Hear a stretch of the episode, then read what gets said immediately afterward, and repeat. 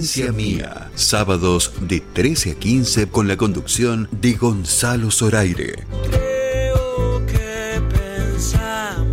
Desde Tucumán para todo el mundo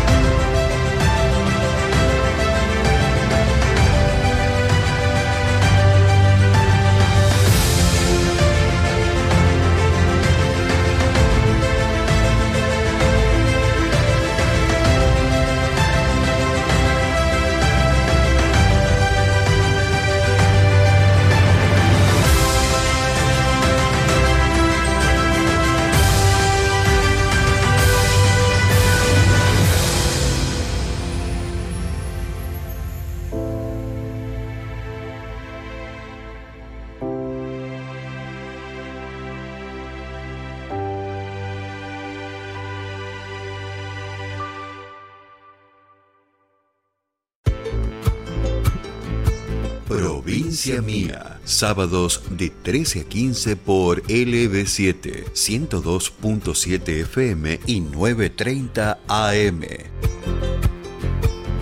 Provincia Mía, con la conducción de Gonzalo Zoraire. Desde Tucumán para todo el mundo por www.lb7.com.ar.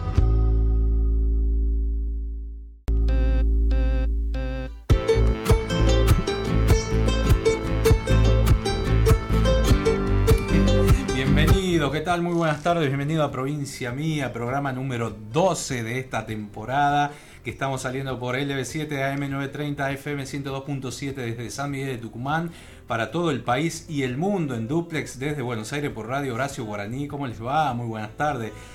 Después de siete días nos volvemos a reencontrar a través de la radio. Quiero saludar a un montón de gente ¿no? que me manda mensajes, saludo a Juanita Carrizo que siempre me escribe.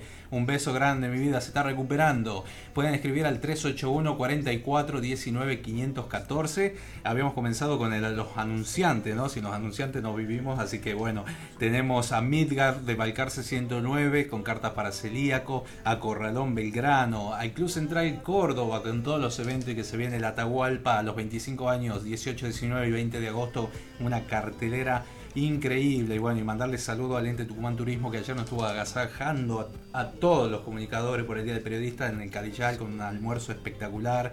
Eh, una jornada realmente inolvidable junto a muchos queridos colegas y compañeros del medio de acá de Tucumán, el ente de cultura que también está preparando varios eventos ya para lo, que se va a venir, tiene musical, este, la ópera, que tengo invitaciones para la ópera y ya lo tengo a él, que es de la cultura, que ha cruzado el charco, como dicen, nada más, nada más que Europa y el Atlántico. Estaba con nosotros el señor Pascual Di Prieto, ¿cómo le va? Bienvenido a Provincia Mía. Provincia Mía con el señor Gonzalo Zoraire, muchísimas gracias por recibirme y bueno, pasamos el charco después de tres años que el señor Fernández no nos dejaba entrar a Argentina, a los suecos, porque estoy viviendo en Suecia. Recién ahora nos permite entrar a Argentina. Te agradezco el recibirme en tu programa. Provincia mía lo escucho en Suecia, en los pases te está escuchando. Qué lindo. Además, lo último que te escuché, lo último que te vi es cuando a, la, a tu colega eh, Rodríguez, la, a María José. María José Rodríguez, cuando, cuando los invitas, la invitas a ella. Bueno, vine a, Argentina. Le contaba a la gente que sos tucumano. Sí, del Bajo, de acá cerquita. De acá de la zona del Bajo del centro tucumano. Y te fuiste hace muchísimos años Mira, yo me fui hace 46 años ya a Suecia y eh, bueno, 46 años terminando, eh, yo de acá me fui trabajando como Soljet, líneas aéreas, austral, que en ese momento era como guía. Mira. Eh, estudiando en el Instituto Lillo, no hay que explicar, el año 78 fueron años muy bravos acá, así que crucé el charco y Suecia con Ulos Palme, un país que nos recibió no solamente los argentinos, chilenos, que en esa época estamos hablando de 50 años atrás, no voy a decir la edad porque soy joven. La juventud se la lleva por dentro. Sí, sí, pero no, son 46, 47 años que estoy allá. Además te sigo, te sigo y te sigo de hace tiempo vos con tu actividad que tenés y me encantó que tuviera la radio. Además te agradezco de nuevo el haberme recibido a provincia mía y darme la oportunidad de contarte, además de venir a, a Buenos Aires por los derechos humanos, por lo cual estoy eh, discutiendo, ya que al artista Nacho Guevara le pagaron 18 millones de pesos por el exilio, a mis, eh, como si mi carpeta está demorada, me la robaron y todo, pero ella, como es público, para hacer propaganda, le, le acaban de pagar 18 millones. Qué bárbaro eso, ¿no? Qué tremendo, la verdad que... Y bueno, hay eh, que tener contacto, y como yo tengo contacto con vos, me deja salir al aire, hay gente que tiene en Buenos Aires contacto con el gobierno, y el gobierno, para salir afuera, le paga. Mucha gente en contra, ¿no? De que se pague. Mucha gente en contra, ¿no? De que se... No, pero si sacaron la ley, hay que cumplirla.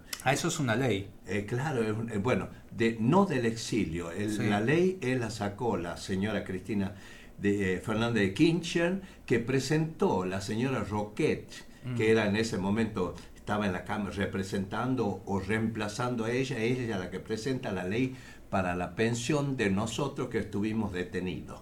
Ah, la detención, que fueron. Detención. Recién me hablabas de momentos muy difíciles, ¿no? De Argentina. Claro, la retención. Que no, muchos no conocemos esto porque nacimos en democracia, en mi caso. Claro, son eh, chicos, vos los chicos les preguntan. Fue tremendo, ¿no? ¿A, qué? ¿Cuántos años tenés? 30. Bueno, mi hijo, usted no sabe nada.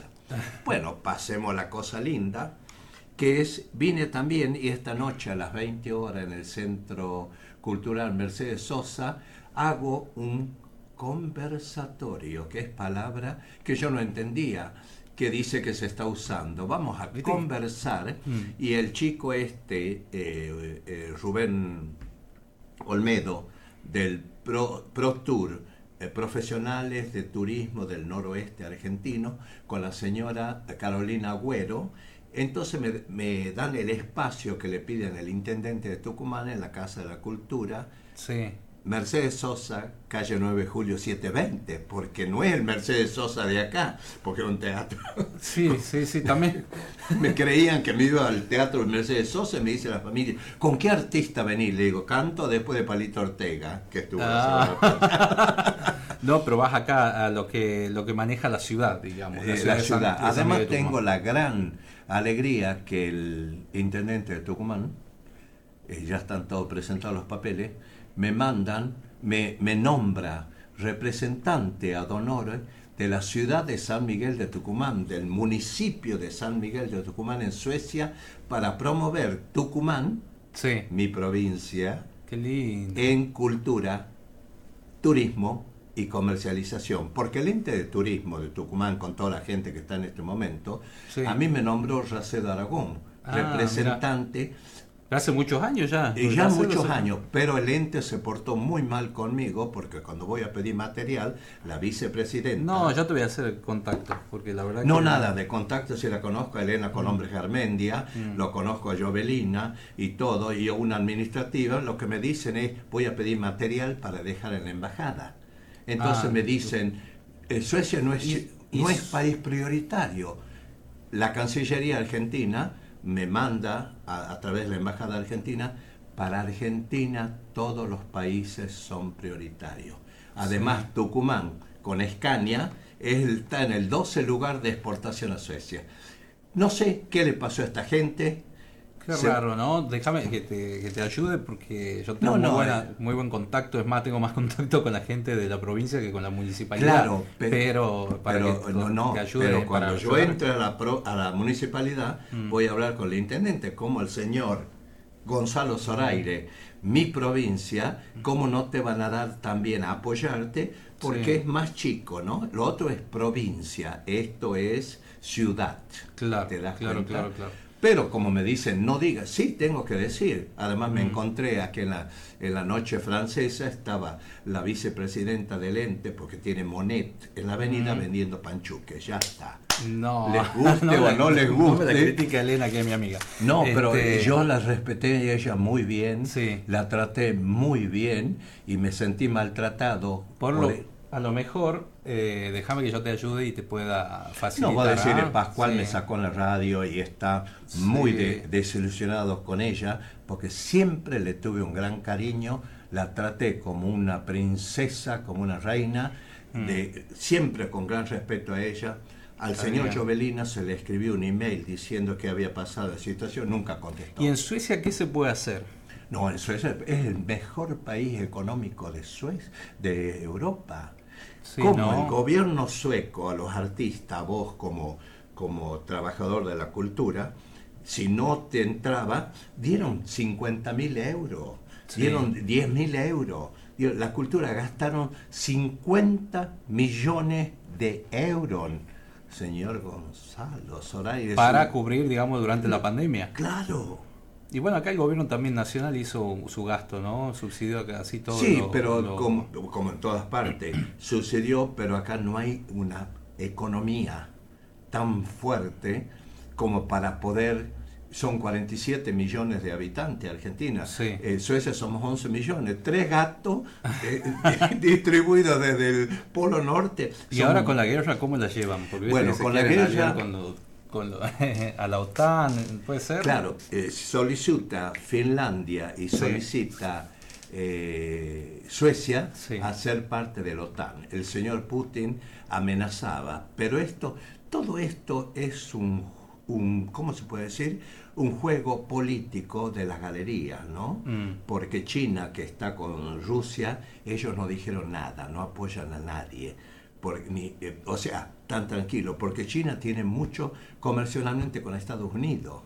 Claro. Ahora, eh, Rusia lo pararon a él. Pero están, están más cerca ustedes del conflicto. Claro, Finlandia está en, el, en la frontera y Suecia, y Putin dice que te voy a mandar los... Ah. Si quiere mandar el cohete, te lo pone el cohete en la cabeza, ¿no? Porque claro. están pero no, esto es un juego. ¿Y cómo se vive la situación en realidad? no sé el juego, pero la gente tiene miedo. No, no, no, no, no, no, tiene miedo porque eh, la información que te da no es desinformación.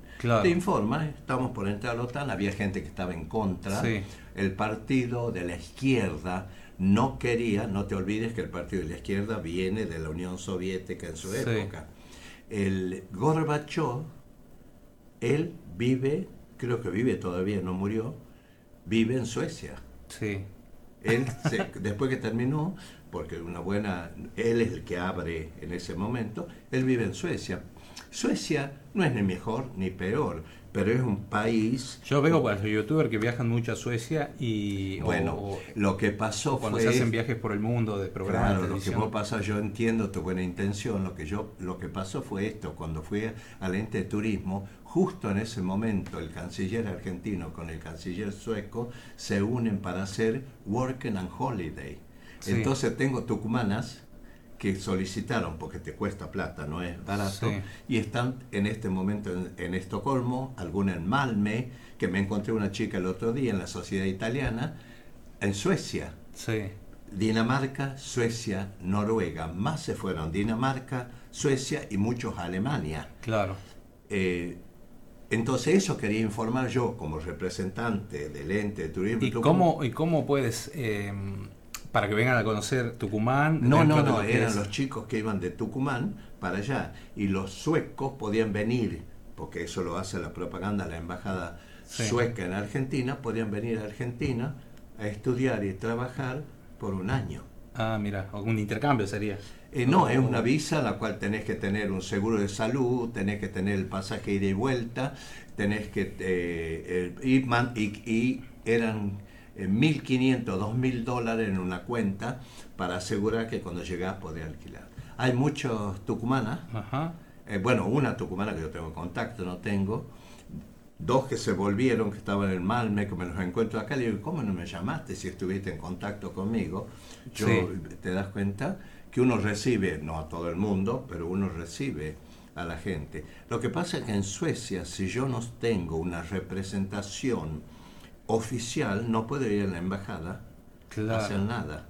Yo cuando era oficialmente era representante de Susana Rinaldi. ¿Y se puede? Sí, me, contaste de Susana Rinaldi. 23 años eh, fue. Y cuando quiero llevar a Tucumano, que estaba el profesor Mauricio Guzmán, justo sale él. Sí. Traté de conectarme con el señor Torre, que es el abogado que lo sigue, no pasó nada. ¿Por qué? Porque si no tenés el apoyo del gobierno, porque ya Suecia no paga pasaje para argentinos para ir a Suecia, pero se puede armar, eh, ¿cómo se llama? Se puede armar un concierto y todo. Tiene que ser una cosa especial, no es cualquiera. Además, cuando a mí me escriben y yo escribo, le digo, no. Ahora, había un chico, no voy a dar nombre, le digo, me gusta lo que estás haciendo, nos tenemos que sentar a charlar. y no nos encontramos en ningún momento tomar un café, soy rápido y para decirle esto, esto, si vos preparas esto, ¿te das cuenta? Claro, claro, claro, totalmente. Yo considero de que, mira, después de la pandemia que arrasó con la parte cultural, eh, tanto el ente de turismo y el ente de cultura han ayudado muchísimo a los artistas locales para... Pero acá. La prioridad, sí, yo creo que la prioridad son los nuestros. No, eh, pero sacarlo después, lo que vos decís, yo entiendo que después eh, hay un proceso, ¿no? Para, para llevarlo, para exportarlo. No, yo ahora no fui a no fui a, al ente de cultura porque voy a tratar de trabajar con el, la cultura de la ciudad, porque la ciudad tiene sus artistas. Y sí, yo te, yo te doy fe, eh, está bueno. Bueno, también la ciudad tiene que, que pagarles a tiempo, porque sé que les paga muy lejano desde que actúan hasta que, le, hasta que logran Sí, siempre es un proceso. Eh, la provincia no sucede eso dentro de los 30 días cobran los artistas, pero, pero bueno, esa es otra cuestión. De todos modos, eh, es muy importante esto que vos decís de tratar de llevar. Vos, vos armaste como una suerte de productora ya. No, no, no soy productor, yo soy, yo soy representante. Representante. Porque representante es representante, si vos sabés la diferencia, representante, productor. Productor es Lino Patalano. Yo no soy Lino Patalano, yo soy representante. Entonces yo vendo al artista, pero como claro, también le digo a los artistas de acá, yo no puedo en Suecia ir a vender a un artista si no tengo una autorización para vender el producto. Claro, como sería como una, nota, un contrato, una cosa. Tengo que hacer un contrato, entonces ellos tienen que escribir eh, el nombre del señor Pascual Di Pietro, representante de tal artista, lo puede hacer por un año, lo puede hacer por seis meses, para venderme determinado. Pero no puedo ir a vender porque en Suecia no. ¿Y usted qué, está vendiendo? ¿Quién es usted para venir a venderlo? No te puedo vender a vos, Gonzalo Zorairo. Claro. Eh, si no tenés un papel, decía, a mí véndame, señor Pascual Di Pietro en Suecia. Tal cual. Yo tengo que presentar, porque dice, ¿cómo lo viene a vender usted? ¿Y qué autorización tiene? Eh, respetan mucho los suecos eh, tu propiedad. Vos sos tu propiedad intelectual, sos vos. Qué bueno, ¿no? Qué maravilloso. Sí, sí, hay un... y, de ahí yendo a Suecia, suponete... Pero ya cuando estar en... no, los artistas argentinos tienen que empezar en España España a Suecia un pasaje aéreo cuesta 200 euros, más barato Buenos Aires que Tucumán. Claro, claro. Entonces ya te moves en Europa, eh, tenés, eh, podés ir en el tren, podés ir haciendo... Qué lindo. Y podés armar giras desde ahí, o sea, armamos no, Suecia... No, tenés que respetar, yo no puedo meterme en España, tengo que trabajar con un... Con un representante en España. Que, vos tenés muchos artistas. Un booking. Vos tenés sí, pero no están en condiciones... O sea, tienen todo el talento del mundo, pero yo creo que tienen que tener una base monetaria para poder hacer una gira por Europa. Claro, pero ahí, ahí está que usted es amigo del cultural y de los presidentes y de los vicepresidentes y de la mar en coche. Ojalá, ojalá algún día podamos, ¿no? no, no, no. ¿Y eso lo maneja, solamente lo tiene que manejar la provincia o podemos decir por el Ministerio de Cultura Nación? Usted, señor, mi estimado, estuvo el señor Juan Falú en la Cancillería Argentina. Yo lo llamé a él para que me apoyara. No está más, ¿no? No, no, renunció. Ah, ah, ah. Renunció y estuvo en Suecia ahora. ¿Sabes qué me ofrecieron de la Cancillería cuando él estuvo? Eh, y yo mandé un par de videos de artistas porque lo iban a difundir en distintos medios, de, o sea, a través de la Cancillería lo iban, eh, lo iban a proponer en distintos países. Claro. Esa era la intención que tenía. No, pero esa es la intención, y esa es la intención mía con Juan Falú, ah, que es un gran guitarrista. Ya ¿Vos estuviste detrás de todo eso? Claro, Juan Falú. Juan Falú, entonces yo le escribo y me dice, como ser vos, que tenés artista, que sos representante de un grupo, escribís a la Cancillería, yo tengo este artista que es este, este programa, para España es esto, para esto y esto, y de Suecia es esto porque a Suecia el producto que vendes a Suecia no es el mismo producto que vendes a España por la lengua.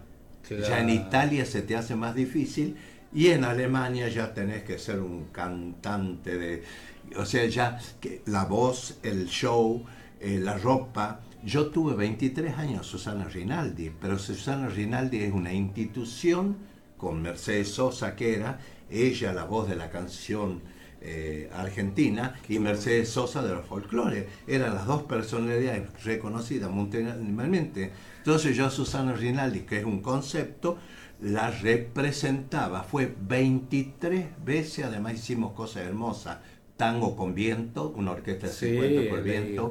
El tango se encuentra con el jazz, con una compañía de jazz. Claro, pero tenés un producto que escribieron la primera vez no se necesita entender español para comprender a Susana Rinaldi. Mira, estoy hablando de la... O sea, vos sos el conector, acá estamos charlando con Pascual Di Prieto, la verdad que es eh, un, tucumano que está radicado eh, en Suecia y es un conector cultural realmente muy importante porque sobre todo para los artistas, porque están escuchando ahora en Radio Horacio Guaraní, que escuchan un montón de, artistas, del país, no solo de Tucumán, del país. Entonces, este, ¿cómo pueden hacer para contactarse con vos? Ahí tenés vos el email, que es lo mejor. El email es lo más barato y, y las redes sociales también. Eh, yo estaba en Facebook, ah. Facebook, sí. pero eh, sí, me contacté por Facebook con el chico te lo puedo nombrar, el chico García, que presenta, eh, lo conoces seguro García, sí, sí, sí. el chico García, que y le estoy escribiendo, hace tres días estoy en Tucumán, lo vamos a tomar un café para explicarte y no te contesta, entonces Ah, no me digas. del flequillo lo llevo el lunes. El lunes nos juntemos, ¿no? Nos juntamos nosotros. porque el chico este, lo que él hace, yo tengo que decirle, me tenés que hacer. No, tirarle el flequillo y la oreja. Ahora me pongo en malo y no, déjate de joder. Te estoy diciendo que vengo el día sábado y me voy el otro viernes. ¿Viste lo que son los artistas? Hay que arriarlo, ¿no? Arriarlo y empujarlo. No, no. Es yo, y a vos siempre pensé en vos y yo le, a José María Rodríguez siempre le dije, ay, lo tengo que contactar porque te tengo que dar el tema que ahí tenés, que es aquí y ahora. Por eso esta noche en el... Bueno, a la gente invitada para esta noche. Ya, eh, o sea, el chico ya tenemos 40, ya está cerrado, ¿no? No, entra más gente, te das uh, cuenta.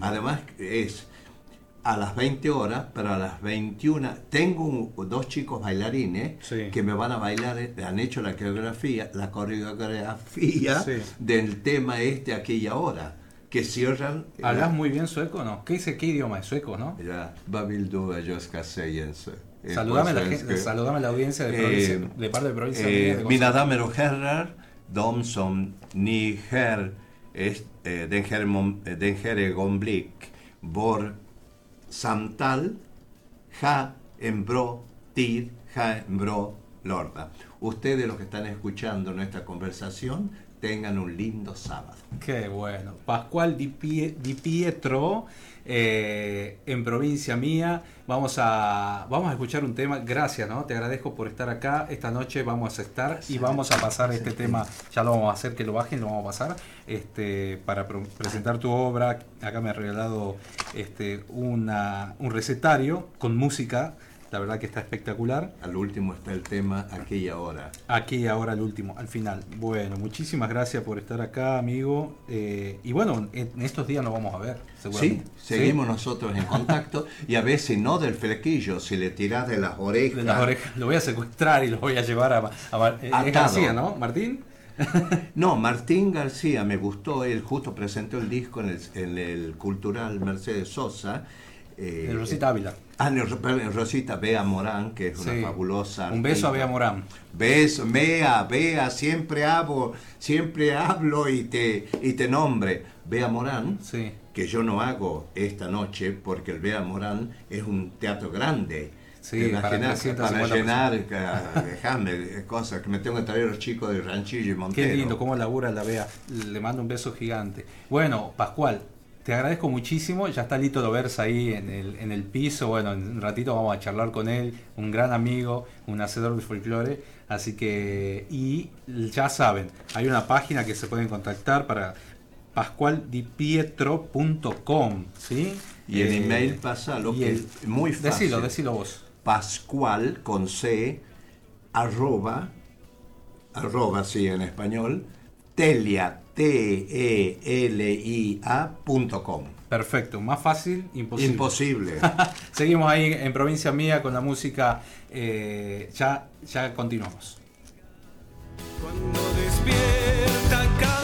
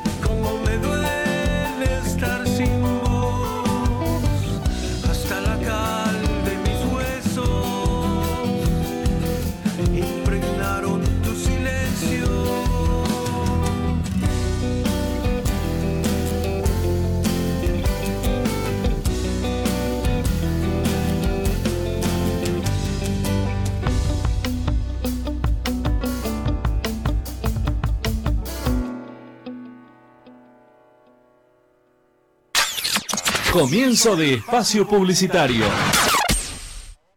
Corralón Belgrano, Avenida Belgrano y Ejército del Norte, todo para la construcción. Corralón Belgrano, precios imbatibles, mejoramos cualquier presupuesto. Corralón Belgrano, Avenida Belgrano y Ejército del Norte, teléfono 3815-902 000, Corralón Belgrano.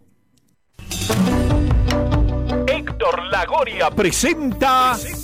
Ecos de la Tierra, el nuevo folclore para todo el país. Ecos de la Tierra. Sus ojos Su nuevo trabajo discográfico disponible en todas las plataformas digitales en una producción de Alma Music.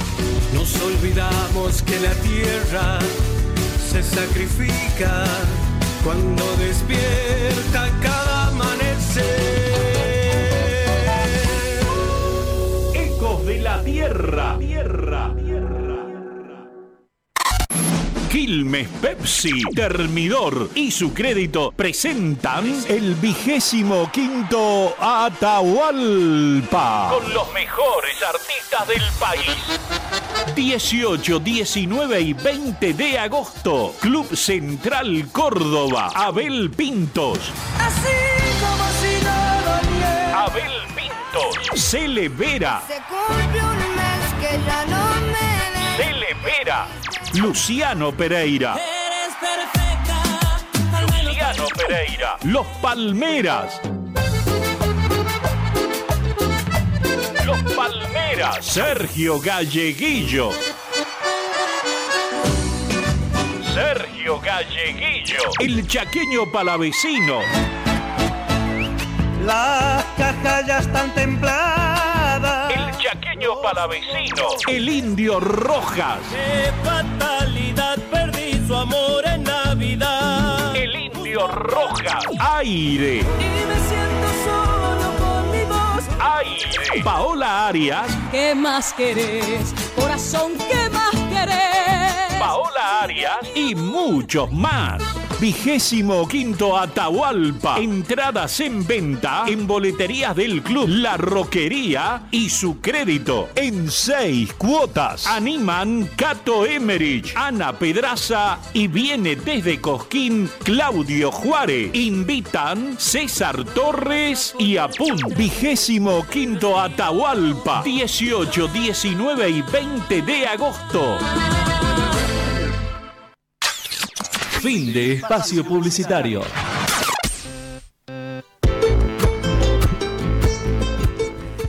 ...37 minutos pasaron de las 13 horas... ...estamos en provincia mía... ...por LB7 102.7 AM930... ...y en duplex desde Buenos Aires... ...por Radio Horacio Guaraní...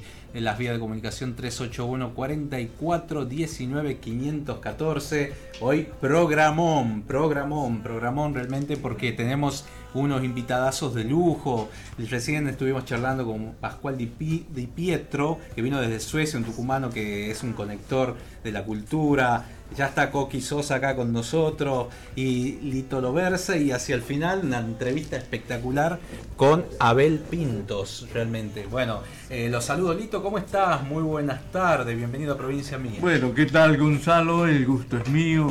Eh, saludo a la gran audiencia porque por suerte sé que muchísimo quienes eh, te, te escucha a vos y que estás todo el día en la sintonía del EB7. Realmente sí es un gusto. Vos ¿eh? has sido un pionero acá ¿no? en esta radio. Gracias ¿no? a Dios, tres años estuve acá con el Alquiler de la Paz. Qué lindo, qué bueno, realmente, lindo. realmente bienvenido, bienvenido acá. Gracias. eh, eh, realmente está, es un placer charlar con vos, que has sido una persona que siempre le has dado oportunidad a todos los tucumanos, los cantores, a mí en particular que llevaba, te iba a molestar tempranito No, decía, no. che, Lito, dame la Pero nota". yo tuve la, la, la, la verdad, el agrado cuando Coqui Sosa regresaba a Tucumán, visitó mi programa en la de la Parra. Ahí estuvo conmigo. Mira vos, que lo tenemos acá. Hola, Tuki, ¿cómo estás? ¿Cómo está? Y qué lindo verlo a Lito. Lito, un histórico. hablar de Lito es hablar de la cultura de Tucumán, del negro galante. ¿eh? Eh, bueno, gracias. Este es testigo fiel de una época dorada que la verdad que uno añora, pero que no solo se queda la añoranza, sino queda la idea de, de que se repita, ¿no? Y bueno, vos sos un continuador de eso. Este chango hace lío, como dice el Papa Francisco. ¿eh? Recién Lito me decía, eh, ¿cómo vendes chango? Me dice. Claro, Sí. Cambian los términos, pero es un poco difundir ¿no? lo, lo que está Ah, pasando y bien. contar la, la historia. ¿Hace cuánto comenzaste en la radio? Con- bueno, no, yo la verdad mi historia radial comenzó cuando yo tenía 18 años de edad. Pues yo hacía teatro de muy chico, de que Hace tenía poco, 15, ¿no? 15 años, sí. Tenía 15 años. Y una vez vi un señor me dice, "Te- yo lo vi actuar, recitar, me gusta mucho. Yo tengo una asadería, quiero que le haga la, me haga la propaganda. Sí. Y yo, ¿cómo sea propaganda yo? Y me dice, no, usted va a actuar en mi programa, va a hacer un monólogo romántico y va a ser tres veces a la semana, cada programa va a durar media hora. Usted va a decir dos, dos, dos, dos monólogos en cada programa. O sea, pasamos un tema musical, cuando comenzaba el programa, decía yo un poema, venía otro tema, decía yo otro, otro monólogo y con una canción final terminaba el programa. Pero eso fue por tres meses, después pasó mucho tiempo y en el año 84 va el negro Galante a, mi trabajo, a, tribunales, ya estaba en tribunales. Y me dice, ¿por qué no me visitas en el Fortín del Norte? Quiero que hagas sociales. Bueno, perfecto. Así que gracias al negro, realmente, eh, y yo resucité en la radio y creo que ya para, para vivir siempre, ¿no? Felizmente. Has regresado Me- este año eh, al aire, ¿no? Estás en la Sí. radio cuando estás en, en Antena 8, que es Sí. una radio amiga, eh, todos los sábados a la mañana. Sí. Este, eh, recordame el horario. Los sábados de, de 8 a 10 Sí. por 98.1 y al mundo tucumanradio.com.ar antena 8. Qué bueno, qué bueno, Lito. La- este, ¿cómo, ¿Cómo ves eh, en la actualidad eh, el folclore? ¿Cómo lo ves el folclore local, nacional?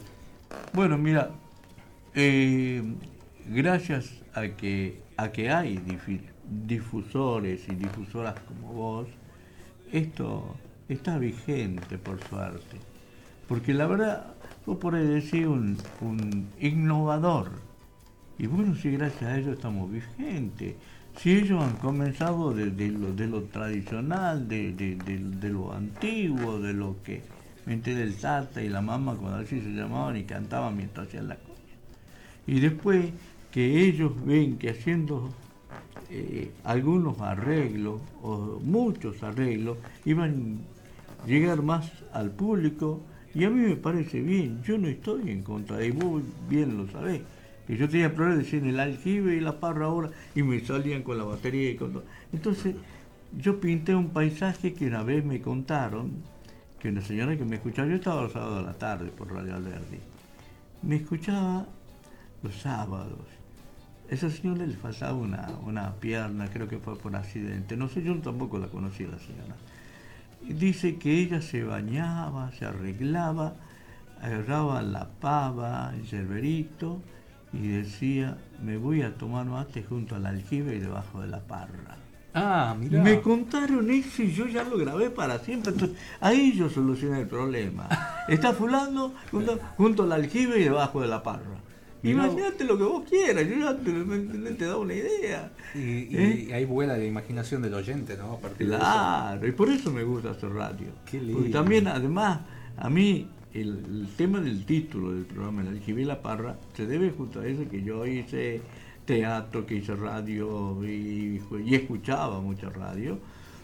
Eh, mm, cuando vengo acá, que yo pasaba por, por un tema particular, ¿no? Pasaba por acá, yo trabajaba en tribunales, y Costilla Payare me ve, espera, para, para, para, y lo llama a un señor que se llamaba Juan Luis Paliza. Excelente tipo, era el jefe de programa. Mirá, vení, vení. Este di- discípulo de Galante, le dice Payare a, a, ¿cómo es? a, a Juan Luis. No me digas, dice, vení, pasa. ¿Cómo se va a llamar tu programa? Uh, qué carajo. Yo te- Yo tenía pensado Celeste, Celeste Cielo para trabajar con los niños en la, la, la, la clase de catequesis y cosas así los días sábados. No, pero para esto sí no tiene. Entonces me dice, ¿cómo se va a llamar tu programa? Y agarro yo, me meto en una casa estilo colonial y empiezo a caminar por los claustros así. Eh, al final había un aljibe. Me voy y me apoyo en el brocal. Y arriba la, la sombreada parra que venía a mi imaginación tenía a un piso de ladrillo de, una, de un marrón verdoso. Y le digo, se va a llamar el aljibe y la parra. Mirá. Ahí nomás de- describiste lo que iba a hacer. Sí, una vez haciéndole una nota a Antonio Tarragorro y él me dice, ¿cómo se Perdóname, me dice así, ¿no? ¿Cómo se te dio la idea? Y yo le pinté esto, lo que les acabo, pues, lo, mejor dicho, lo que pinto de toda mi vida. Y me dice, qué imaginación. Un creativo totalito. Estamos Sí, con Lito. Loversa eh, charlando, gran difusor de las cosas nuestras. ¿Cuántos años llevas ya con el programa?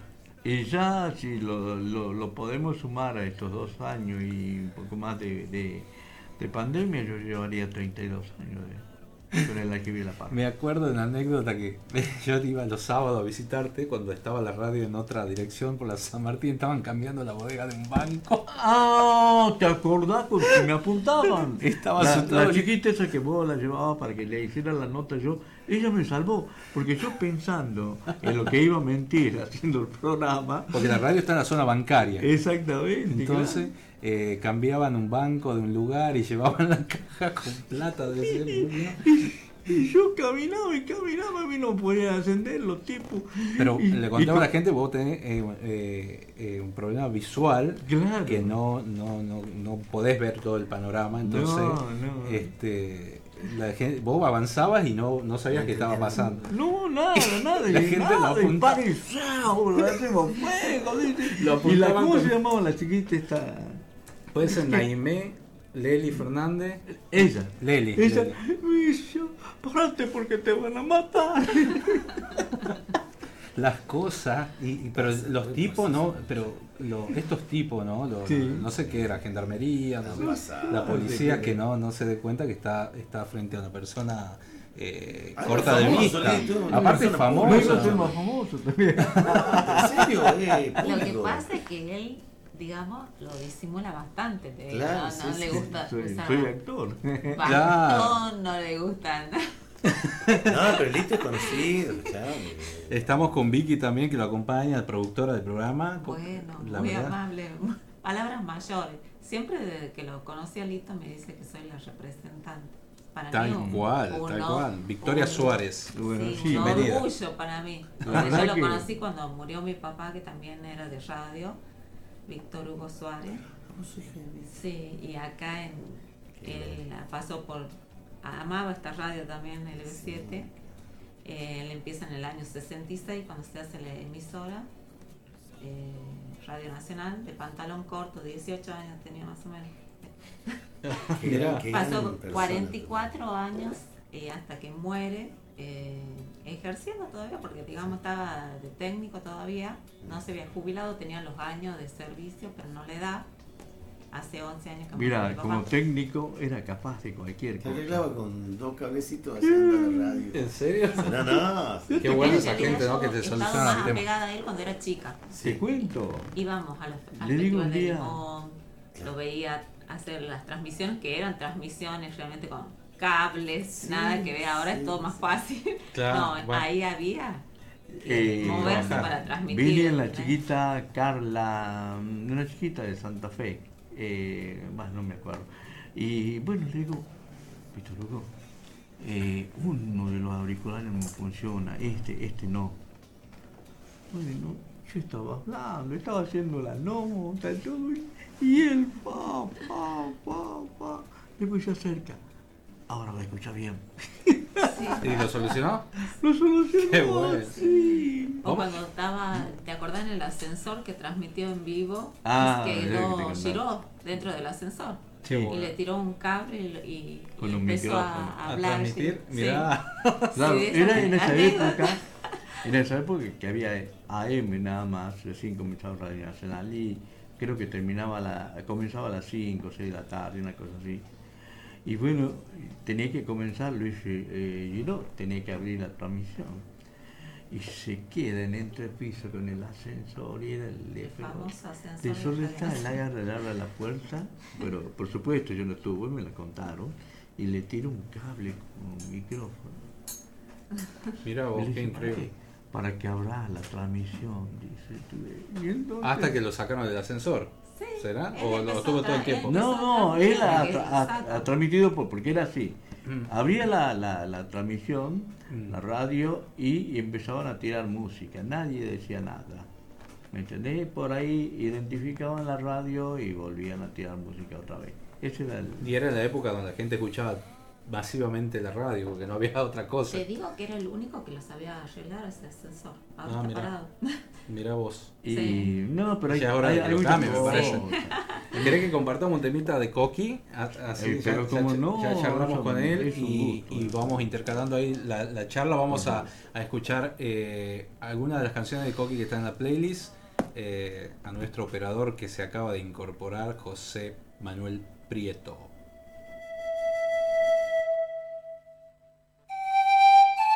Pollerita, sí. Pollerita para toda la audiencia de provincia mía.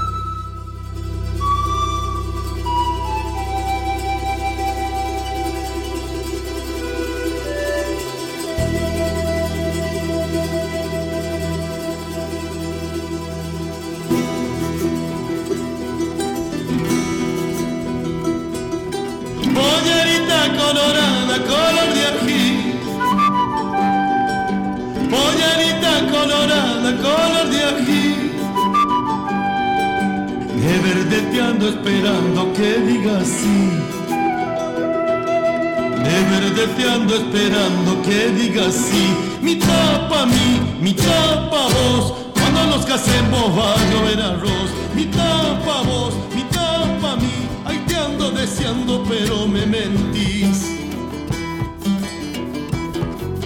Mi collita, pollerita, pollerita color rosita, que bien lo baila, que bien lo canta con mi charanguito. Pollerita, pollerita de mi collita, pollerita, pollerita color rosita, que bien lo baila, que bien lo canta con mi charanguito. No te me quieras ir, voy a monte a buscar miel. Dulzuras quiere el amor cuando me hacen padecer fingiendo.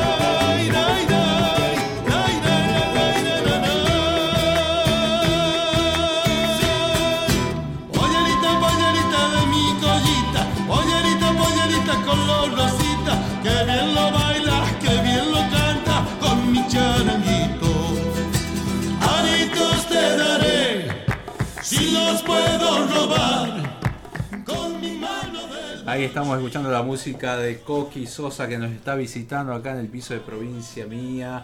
Eh, 13 horas 54 minutos, ya se nos va la primera hora, vuela, vuela el tiempo.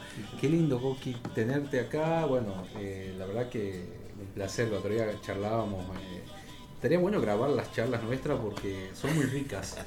Eh, y una enseñanza eh, con todos los artistas, ¿no? Y bueno, sobre todo con Coqui que ha estado a la par de, primero hecho tu carrera solista y después acompañado, eh, digamos, la última parte ¿no? de Mercedes. Sí. He estado muy cerca de ella. Sí. Eh, y bueno, eso es muy lindo, eh, lo que contás y, y lo- y lo que- y la experiencia que has tenido con respecto a eso. Sí, vo- vos sabés que a mí me pasa, recién lo veo a Lito, lo nombramos Negro Galante. Me parece que uno está en un lugar en la historia, porque cuando uno, uno compara lo que fueron los 80, aparecen los años 90 y ahí hay un salto, hay un cambio muy grande en la historia de la humanidad. ¿Qué se llama? Cae el muro de Berlín, eh, la globalización, todo lo que aún hoy nos llega, pero que cuando uno lo analiza quedó como un bache, ¿viste? cuando se rompe el puente de un río. Yo siento que falta eso.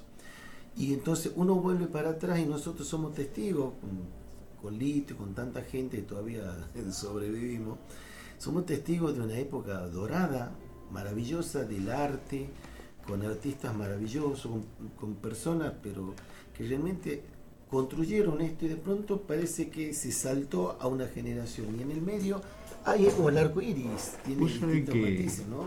Sí, Sí. perdóname que te interrumpa. Sí. Eh, yo tenía un asesor artístico que era el famoso Gordo Leiva, don Ramón Facundo Leiva. Él, 83 años, y conocía la noche de Tucumán mejor que cualquiera. Escúchame, a él supongamos, un micrófono así como ese, lo levantábamos y los artistas este, tocaban, cantaban alrededor del micrófono. Y venía despacito por atrás e igualaba las guitarras de lo que estaban actuando. Claro. Y a la Se perfección iba, lo hacía. se le iba justo. Nosotros, eh, eh, es imposible construir un futuro sin mirar hacia atrás. Pero no por quedarse en ese pasado, sino para rescatar todo eso rico y construir. Yo veo que las nuevas generaciones no, no lo están viendo eso. Por eso uno por ahí se pone el, el mote, para mí es más fácil subir, cantar y ya está, ¿viste? pero siento que hay una responsabilidad grande que tenemos los que realmente hemos vivido eso. Y eso lo traslado a mi tía Mercedes. Este, obviamente que yo he sido testigo y he compartido tantas cosas con ella, tantas cosas que, que realmente me siento un privilegiado de haberlo podido hacer. Por eso es que saqué el libro ahora. Pero, este, claro, yo sigo con mi vida artística, mi carrera, mi, mi- mis canciones, este, y va en paralelo. Y no, no, no es que una cosa es más importante que la otra, para mí todo es importante. Algunos dirán, bueno, vos, y me lo dicen, ¿no? Vos te agarrás del, del apellido del Poncho tu tía, y bueno, sí, sí, sí, es parte de mi historia. Ahora, yo sé que, como decía este, Bonavena, cuando empieza esto, te sacan el banquito y quedas solo. Después decía yo la otra vez, eh, eh, si no, al final soy el casi el único que constantemente la está recordando a la negra. Si no fuese. Y lo que pasa es que pasaron los años, eh, no es ni siquiera una crítica, pero empezaron a diluirse los proyectos económicos, las convocatorias, y yo lo había planteado, y vamos a quedar lo que realmente tenemos una vocación, más allá de que obviamente, y no critico, vivo de esto, que los artistas cobren, cobremos por cantar, pero hay veces que cuando ya no hay un dinero para, para montar un homenaje, de pronto ya no hay tantos artistas. No hay tanto. Eh, Y no hay bueno, tendrán sus historias. Yo sigo porque es parte de lo mío, porque de alguna manera quizá lo voy a hacer economía casera. Saco de un lado, pongo en esto y voy y puedo participar. No, no, no es que siempre que me ven los homenajes a Mercedes me pagan. Claro, no sé, creo que, que la mayoría no, no, no he cobrado, pero eh, obviamente uno tiene otro, otro objetivo. Pero este, bueno, es parte de lo mío, además es parte de mi historia y parte del agradecimiento que tengo yo. El otro día en la nota de la Gaceta me preguntan si yo podría, si qué hubiera sido si no la tenía mi tía Mercedes. Y seguramente, en la familia, y seguramente no, no cantaba. Porque yo lo que conocí de chiquitito es la música dentro de mi familia. Mercedes, escuchaba los discos. Empecé tarde, porque empecé a los 16 años, agarré una guitarra y empecé a cantar. No es que empecé de chiquito, pero la formación la tenía de chico. En Monteros, se hacía el festival de Monteros, llegaban en los momentos de los festivales, yo tenía 4 o 5 años, llegaba Ariel Ramírez, Víctor Heredia, eh, Nadie. Cafrune, todo. Llegaban a mi casa, a la- casa del hermano La Negra, comen asadito hasta que les tocaba subir al festival. ¿Tomaban, tu familia tomaba o dimensión de eso? ¿O- No, o no, como porque nosotros, porque nosotros siempre hemos vivido esto con, con cariño, con amor, con compromiso. Y por eso yo digo que de los el que no canta, toca un instrumento o hace el asado Mm. o convoca, porque todo es parte de ese gran encuentro. Pero este, obviamente se nos fueron varios ya y uno extraña, mi viejo se me fue hace poquito tiempo, la tía, la tía Mercedes, para nosotros era el, eh, digamos, era el, de alguna manera el punto de, de unidad, porque sabíamos que los 9 de julio, que ella cumpleaños, increíble, tucumana, Día de la Patria, Día del cumpleaños Mercedes Sosa, este, si ella estaba en Mendoza, nos íbamos todos a Mendoza a, a- a- a acompañarla en su cumpleaños. Si estaba en Buenos Aires, nos íbamos a Buenos Aires. Digo, era, era el momento que la familia Sosa nos unía. Era un momento de. Claro, Sí. De disfrute, de disfrutar y después bueno al otro día ella seguía su vida nos extrañaba mucho yo en el libro cuento y, y tengo algunas postales que he puesto ahí en el libro por ejemplo Ahora lo presentás, ¿no? Lo presento el martes 14 el martes que viene a las 19 horas en Facultad de Filosofía y Letras Bueno, ahí voy a estar, prometo. sí por favor ¿Qué hora? Este, 19 horas Ah, perfecto. entrada libre gratuita estaría bien, que venga el auditorio es hermoso y ahí yo muestro postales por ejemplo la tía mira eh, mi abuela Emma que vivía en Barrio Jardín Sí. no tenía, no le había tocado la línea telefónica, porque antes, y eso Lito sabe que era una lotería, te tocaba o no te tocaba tener teléfono. Bueno, no le había tocado, creo que tardaron 20 años en ponerle una línea telefónica. Sí. Mi abuela decía que era para rico tener teléfono Sí, fijo. Era como la- tenía, no Una sé, hermana mía me, me contó, porque a mí me ponen teléfono de línea de un día para otro. Claro. Eh, veo una promoción ahí, entonces llamo al número, sí, me dice, como no, doy toda la dirección, mañana van a ir, se van Y a te lo pusieron. Sí, y, y bueno, entonces agarro yo, llamo a la casa de mamá y ella al otro día, para ver si era cierto que yo ya tenía teléfono, me llama y yo la atiendo. Bueno, Increíble. esa cosa, hist- historia tan linda, que, que, que bueno, porque antes no era fácil, no cualquiera tenía No, teléfono. mira, la tía cuando, que casi todos los días de su vida, y así te digo literalmente, le hablaba a mi abuela, donde estaba, en Japón, en Rusia, en Estados Unidos, donde le tocaba, hablaba. Y si no mandaba postal, y muchas veces las postales llegaban, tardaban un mes en llegar. Claro. Ella ya estaba acá y nos llegaba la postal. Ah, sí. Bueno, esas cosas que uno no entiende hoy en día, porque el WhatsApp, la velocidad del todo. Este, Qué maravilla el WhatsApp. ¿no? Sí, toda la tecnología El maravillosa. SMS, cuando había salido el SMS, me acuerdo que Claro. podía mandar un mensaje. Qué tremendo, realmente. Y eh, vos viajaste con Mercedes por muchos lugares. Yo viajé, sí, viajé por casi todo el país, si no por todo, y por el exterior también. La última gira que ella hizo, una gira grande, importante, por Israel. Sí. Empezó en Europa y yo me enganché en Israel porque me invita ella. Fue la última gira grande. Mira, Israel es chiquito como Tucumán. Recorrió, hizo seis shows llenísimos. eh, los teatros eran como el Mercedes Sosa o más grandes. Sí. Teatros grandes. Llenísimo en público israelí. No es solo que lo iba a ver que está bárbaro. No. Y esa fue la última gira de ella. Después estuve en Estados Unidos, cantando en el Lincoln Center, que es el Teatro Colón de los Yankees. Chile, eh, Uruguay, eh, España. Eh, canté, canté todo, todo. No, no. Ya hay veces que miro y digo, ay, qué bárbaro, porque es como una película.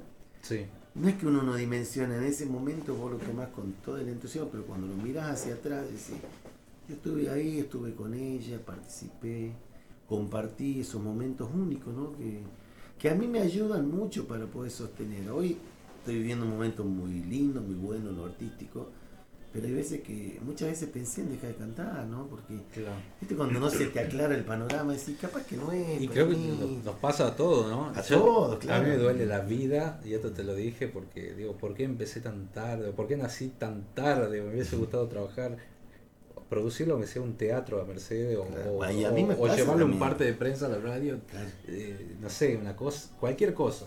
Bueno, pero quizá justamente la tarea tuya, eh, la que te planteaba recién, la nuestra, es continuar eso.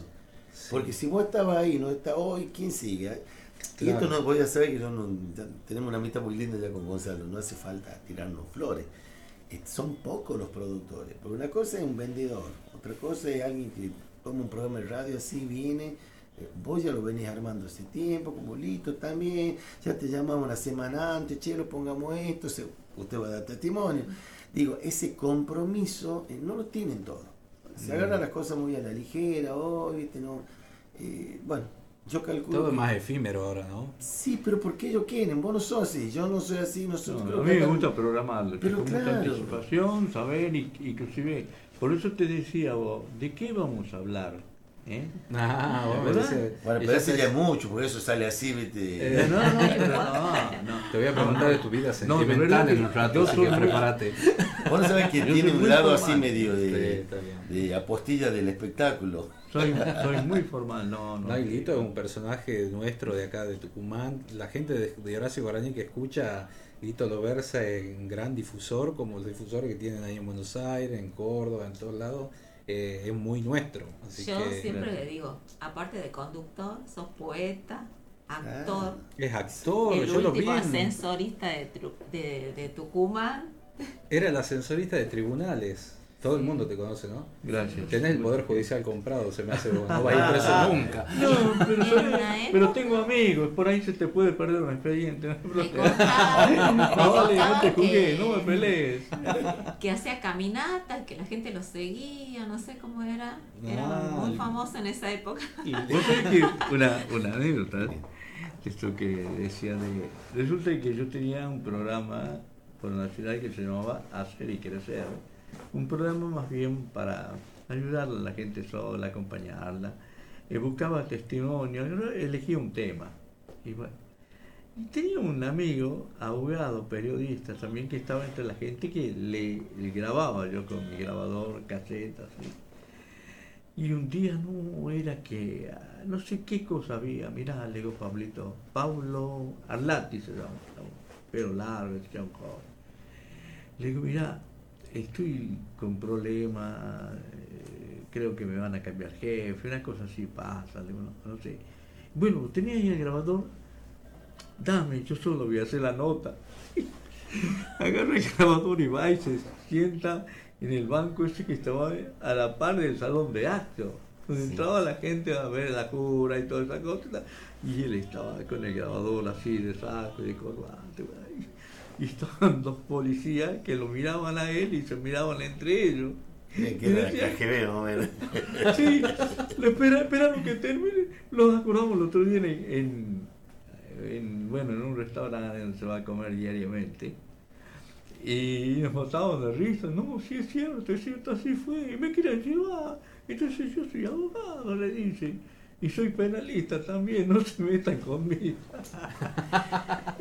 Esta gente tiene historias bárbaras. Yo con el negro galante cuando andaba. Yo, sabés que me pasó una vez ir a, a Fuerte Quemado. Seguramente acá están escuchando porque llega. Y ahí nos encontramos con un poeta. Capaz que vos lo escuchaste alguna vez, Bitterman Contreras. ¡Claro! Don Bitterman Contreras, un hombre Y, grande, y- que y- puso- y te vendía vino.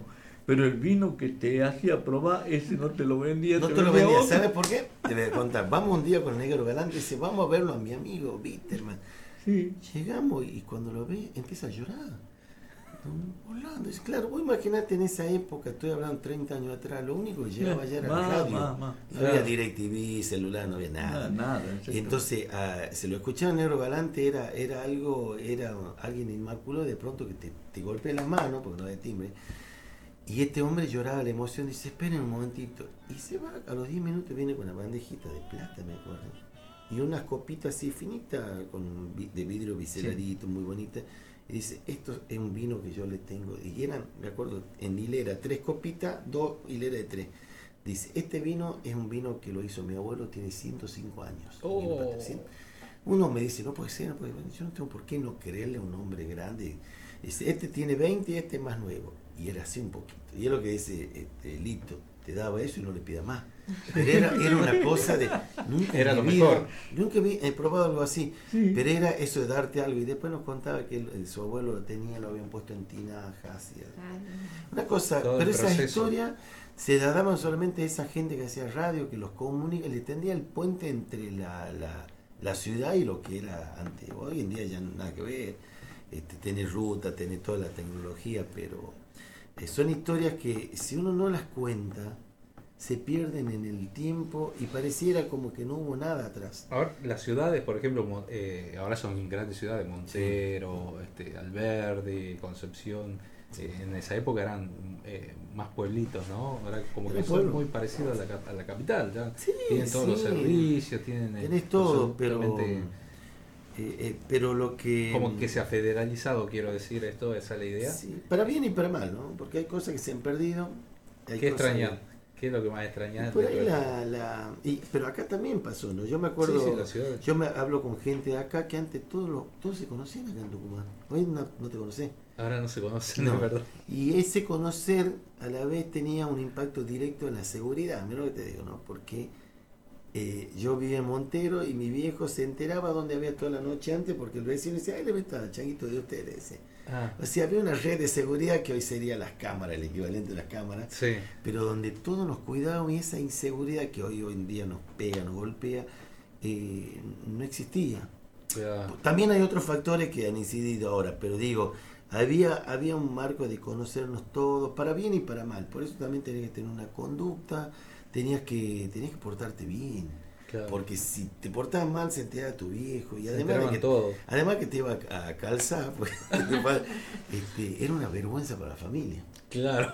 Sí, Por- sí, porque el Era- dicho- porque el honor existía. de ahí el dicho Claro. pueblo chico, infierno grande. Exactamente, tenía que portar bien. Digo, es, yo extraño eso, extraño esa, esa simpleza, que uno dirá, bueno, ya está, es bien, ya, ya te agarró el, el, el viejazo, como me dice el otro día. Bueno, no, en todo caso yo eh, soy un, no una utopía, un sueño de que parte de esas cosas puedan volver, porque esa, o nos pasa con los artistas, Gonzalo, vos, vos que estás en el medio, antes los artistas compartíamos atrás del escenario.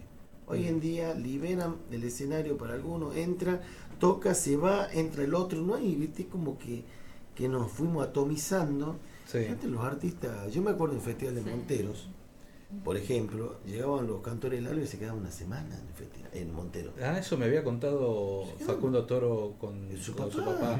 Se quedaban una semana, compartían, los conocían, les abrían las puertas de, de su casa.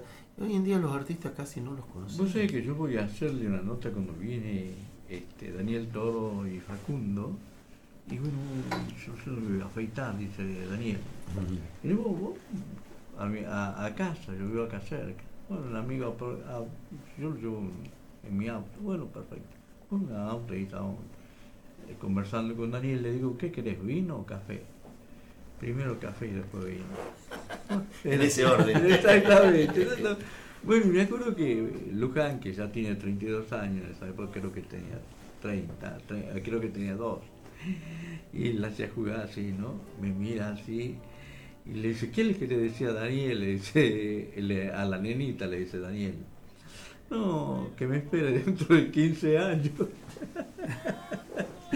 Esa espontaneidad, como decir que ellos iban en las casas de, de los amigos, que quizás recién lo conocían como a mí, y que yo lo invito a mi casa. Pero eso te daba también, le daba a los artistas eh, mucho más autoridad y conocimiento para, como decía Yupanqui, para descifrar y traducir el sentimiento del pueblo.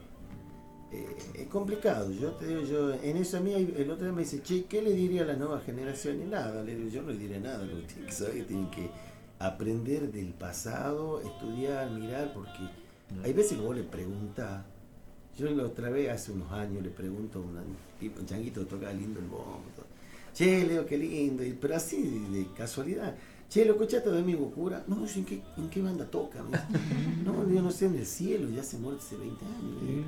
Pero me sorprendió que él tocaba bien, pero no tenía idea de quién eran sus antecesores. Claro, que era lo que vos Yo hablabas estaba recién. mirando y- cuando se vino y- el infarto, él y- Y comparto, comparto esto que vos decías recién de que la nueva generación, inclusive la de mi generación, de que hay una desconexión total con lo anterior.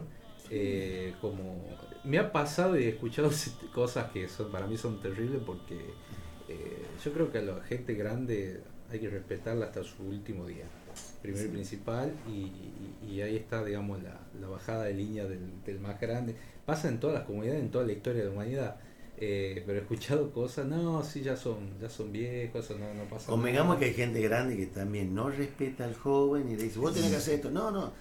Uno manifiesta y le No, no, no. herramienta para que el joven también acomode Sí. su visión. A ver, Claro, claro, el joven trae lo, lo- lo nuevo, el- la, la modernidad, pero, pero yo creo que van muy de la mano, ¿no? sí. Eh, tremendamente de la mano. así Bueno, que- pero se ha perdido lo que dice eh.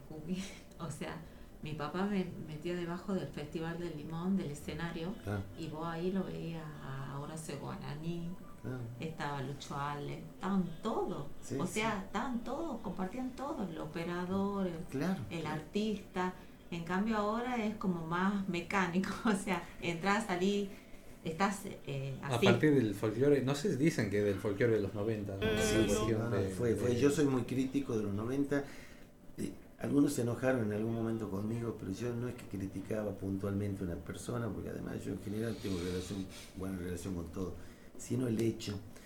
Y no solo criticar, decir, qué pena que nos vamos para ese lado, porque nos estamos perdiendo algo maravilloso. Porque Mercedes, Ariel Ramírez, Guaraní, todos esos monstruos, dejaron un camino, una autopista para que uno vaya por ahí y de pronto decir, no, no, esa no la hagamos, hagamos otro. Otra, ¿Para qué? sí, el día sigamos del- por esa, la, la mejoremos. Acordate que estamos hablando, cuando vos te vas al exterior, que uno muchas veces mira para afuera, está bueno mirar desde afuera.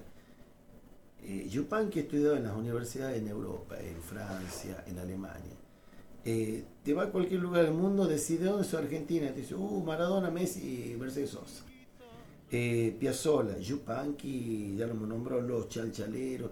Digo, eh, esa música se exportaba para bien porque aprendían de nosotros. La misa criolla es la obra, la cantata, la obra más vendida en la historia De mundial. Félix Luna Mundial. La misa criolla, no hay, no hay una obra de ningún otro país que tenga el impacto y grabada tantas veces en distintos idiomas como la misa criolla generada en la Argentina. Y creada genera- por Argentina. Y aparte que genera trabajo todos los años, todo el tiempo para otro intérprete, ¿no? Porque Entonces, toma la posta de ahí, sigamos, continuemos. Yo creo que ese es el camino. Y, y no perderse esta, esta riqueza de la experiencia en las grandes sociedades. Japón, lo- la gente mayor son personas de consulta, son veneradas Claro. por lo que por lo que la riqueza que tienen que el conocimiento. ¿Cuántos discos tenés, Coqui? Yo tengo 15 discos grabados, Están en Spotify. eh, no todo. ¿Te, eh, te llevas bien con la eh, tecnología? no? Sí, sí, sí, bueno, yo soy pionero. ¿Vos hacías tu página web? Yo me acuerdo que hacías páginas web en lo... Yo, es que vos, vos no sé, ¿de cuándo no sé qué año no sé? Yo soy del 83, de la democracia. Bueno, ya. Vos tenías 12 años cuando yo puse una empresa en internet, que fue la primera, Mirá vos. que se llamaba, este, era Red Pucará, y al año puse un portal que se llamaba Raíces Argentinas. Red Fue- Pucará, sí me Sí. acuerdo. Bueno, yo andaba innovando. Bueno, esa es mía. Y el primer portal de folclore que hubo en el país eh, se llamaba Raíces Argentinas. Con eso yo gané premios. Hay, hay una nota en la, en la Nación que fue una nota grande, página completa, que se llamaba Samba de mi Internet. Ah, mirá. Sorprendido porque de pronto alguien se metía en un mundo que en ese momento era. pues, nadie conocía nada. Sí. Y puse las primeras páginas. Había dos páginas, me acuerdo, de los chalchaleros y de los hermanos Ávalo. Increíblemente, página hecha por aficionados en el exterior. Sí. Y la tercera fue la mía y después yo hice la página. Después ya empecé a full con eso. Y ¿Te acuerdas cómo era es- ese momento de las páginas que era wow, la modernidad? Y hoy las páginas han quedado como en un segundo plano. Las, las páginas Las web. páginas hoy son como tener el teléfono en la línea de tu casa. La línea, la línea fija. Sí, y, tener, y lo otro es celular. Lo que pasa es que la línea fija te da la seguridad de decir, este vive ahí. Claro. El celular vos podés estar en Hong Kong y entonces es como que yo creo que hay que tenerla en una imagen corporativa, pero lo que te da el, el trabajo general es el celular. Que es Sí. Pero este, yo tengo una experiencia muy grande en eso. eh, sostuve durante años hasta que bueno ya, ya me superó la parte artística, pero yo hice páginas de Copla Naco, de Facundo Toro, de mi tía Mercedes 10 años mantuve, este, de, de Argentina Producciones que, que cuando arranca Sol- la Sole, La en Sole, esa sí. época la Sole, me acuerdo que para promocionar el- sitio web, La Sol era como la Tini ahora, ¿no? Lo que los más que por ahí claro, escuchan la radio. Habla muy bien Yo- de la Sole, Coqui, porque yo sé por qué te digo. ¿no? Sí, no, no, me acuerdo que con la Sole se hace el primer Luna Par y va con Norberto, va con y dice, "Che, tengo que promocionar, ¿cómo podemos hacer? Entonces lanzan desde la página de internet, mira lo que era, por Balcón también es un innovador. Dice, bueno, vendamos entrada de, para el show de Luna Par y el que compre desde la página le regala un vasito con la imagen de la Sole. Claro. Eh, fue algo novedoso porque nadie sabía ni cómo entrar a la página, pero entraron. Entonces, digo, eh, eso fue transformando todo. Y bueno, sí, yo me llevo bien. Lo que pasa es que yo lo veo a, mi hija, por ejemplo, que anda por acá de Ligüey, y resuelve en 10 segundos lo que a mí me, todavía me cuesta en, en 10 minutos. Claro. Eso que la manejo, la tecnología, Sí, pero sí, estos sí. son Pero todo el nativos tiempo- digitales, como pero, sos vos. pero todo el tiempo va, Sí, van, van sí. apareciendo cosas. Ahora, Sí. yo me- anoche estaba viendo, mira este link, me dice Linktree se llama, es Sí. todo en inglés, donde Sí. podés poner todo lo que tenés en una sola. este, Claro. le estoy mostrando acá a la gente. eh, Ah, eso bueno, que lo están por Twitch, bueno, no van a ver, pero este ven un solo link, pone la página web, con, con- contás todo y lo tenés en la mano del celular. Una Bueno. locura, o sea, Yo hacía, ver, cosas. yo no había estudiado para dise- diseñar de página web, me aprendí en ese momento, bajé unos programas y yo hacía todo a mano. Programaba a mano sin saber programar, copiaba y pegaba. Y lo hacíamos, pero también la velocidad, me acuerdo de internet era... ¿Te acordás cuando se conectaba para conectarse el gloria, No. gritaba, parece que había metido el gol a Argentina. No, Este, yo me esos acuerdo modem de- de 14K que se...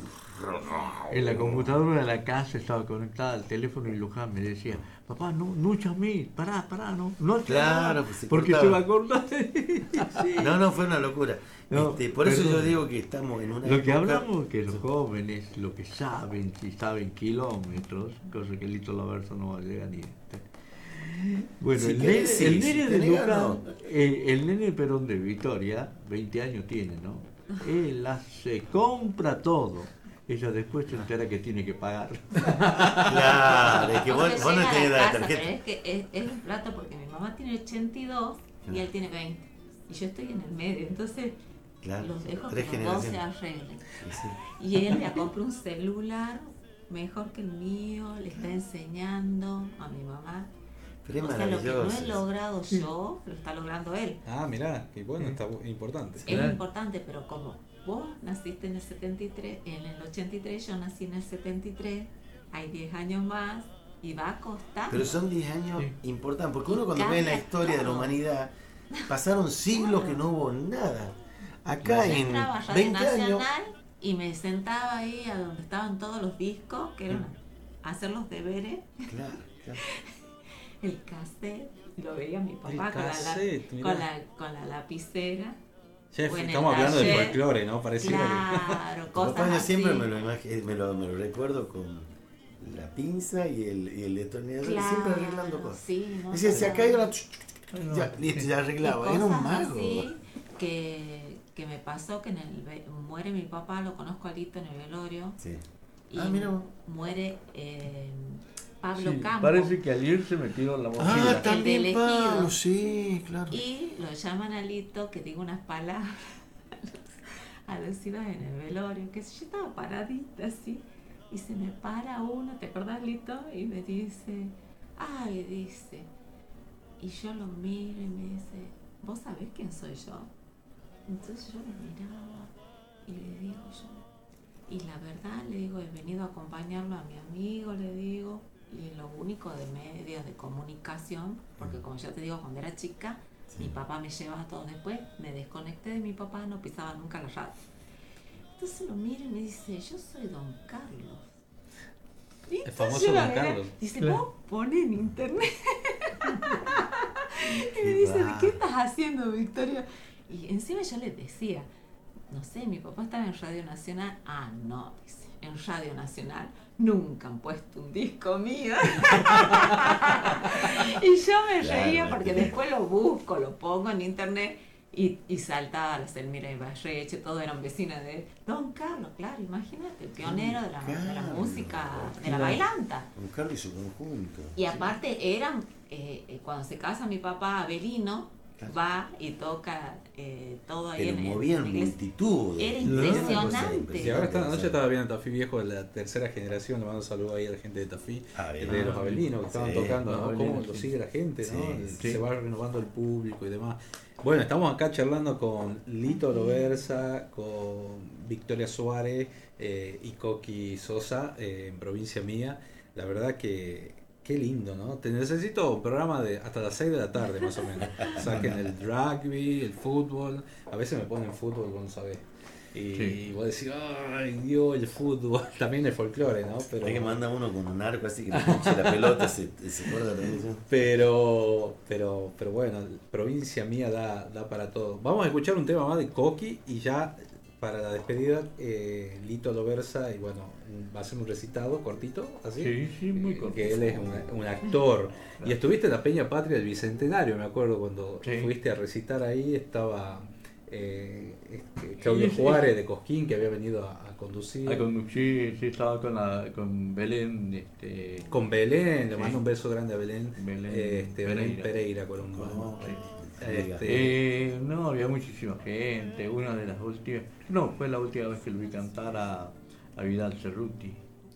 No quería creer que. ese era- homenaje fue, ¿sabes qué? Ah, Hermosilla, no sé qué me hizo el video ese. eh, lo filmó. Sí. eh, no sé, lo tiene en una computadora, no lo puede encontrar, no sé. Pero ahí estaba el recital de todos los artistas de esa Peña Patria que hicimos y, y le hicimos un homenaje en vida a Vidal Cerruti. Eh, fue maravilloso, realmente maravilloso. Bueno, eso un poco de la Peña Patria, me voy a tirar flores, de que tratamos de reconstruir el O folclore. sea, a mí nunca me anterior. Eh, Nunca no, nos dio el presupuesto. No, ni me he dicho, es gratis. Mira, Es así que te lo digo, ya así ya públicamente, voy gratis a tu. Voy a- no, gratis no. Pero No, no, vamos, vamos a. este- Sí, algún momento lo vamos a hacer. Sí, yo la veo por internet digo, mi amigo no Mi me abuela diría, son muchos los condenados y poca el agua bendita. Pero bueno, escuchemos un tema ahí de Coqui y ya, ya regresamos. Un duelo de miradas, una sonrisa y un ademán. Un beso y un abrazo, fiel juramento de amor y pan. La samba es esa la más donosa del carnaval. La que al bailar descalza me roba el alma de solo estar. Paloma que a su vuelo despeña cielos en Tucumán. Ay, pañuelo a la luz de la samba. Calandria ciega que de tu mano sale a volar. Cuando la tierra cuna su voz de luna y cañaveral.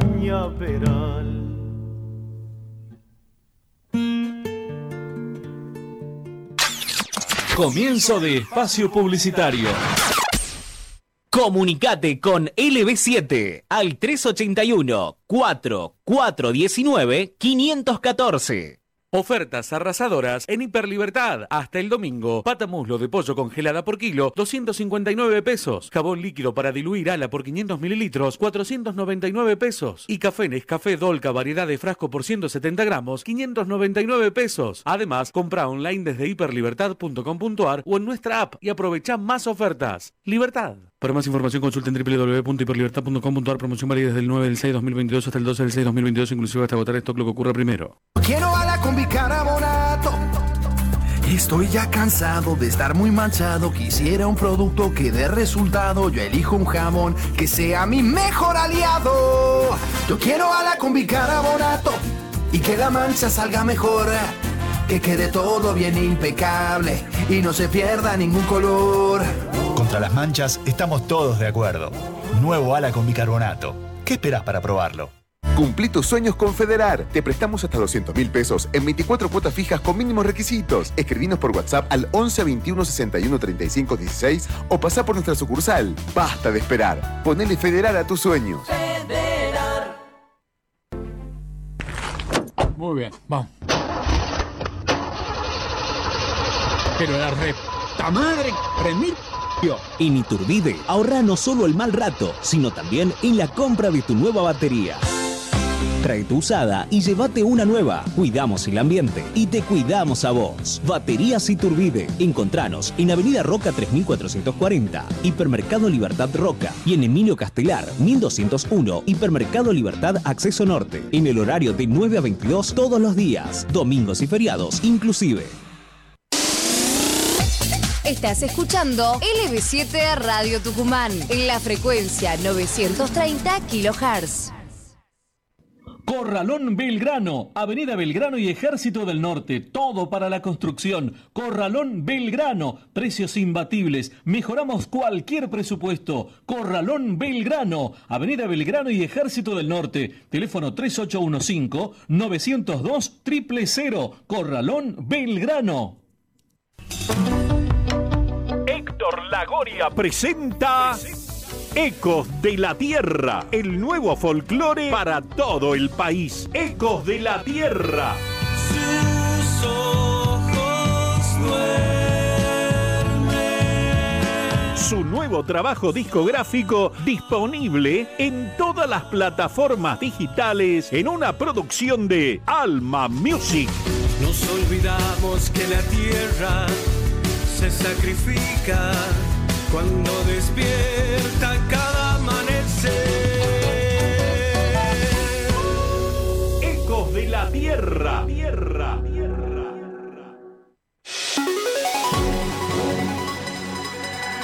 Transmite LB7 a Radio Tucumán por AM930 en duplex con FM 102.7. Con estudios centrales en Mendoza 273, San Miguel de Tucumán, provincia de Tucumán, República Argentina.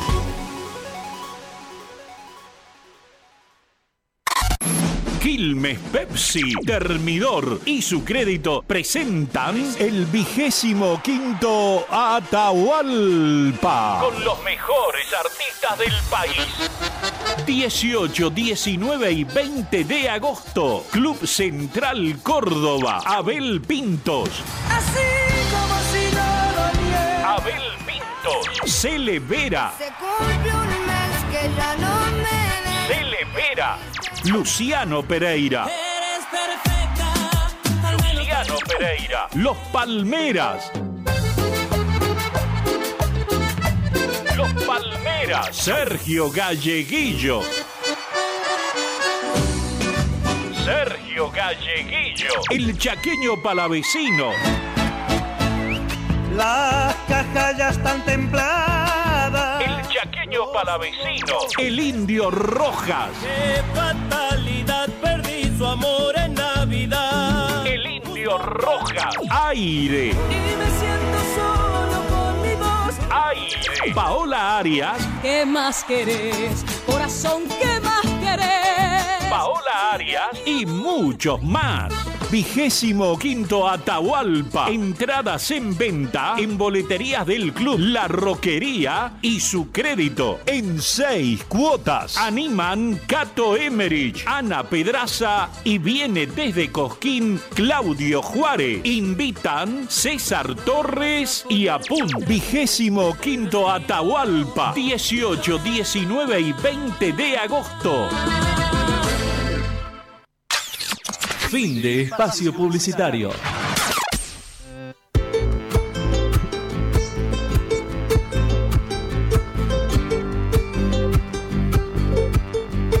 Seguimos en provincia mía, 14 horas 32 minutos. Estamos por LB7 eh, 102.7 AM 930 y para todo el país eh, por Radio Horacio Guaraní. Hay un montón de mensajes. Bueno, le pido mil disculpas. No vamos a hacer el sorteo hoy porque estamos con grandes invitados y es poco el tiempo. Ya viene Abel Pintos en un ratito nada más, la entrevista con Abel Pintos, así que. Yo pensé que venía acá. No, ¿Dónde Abel está la Pintos chica, sabe qué? Enloquecido Abel Pinto porque llenó no sé cuántas funciones, 30 funciones en el ópera. ópera. Sí, y bueno. va a estar en el Atahualpa, así que bueno, vamos a hablar de todo un poco, así que.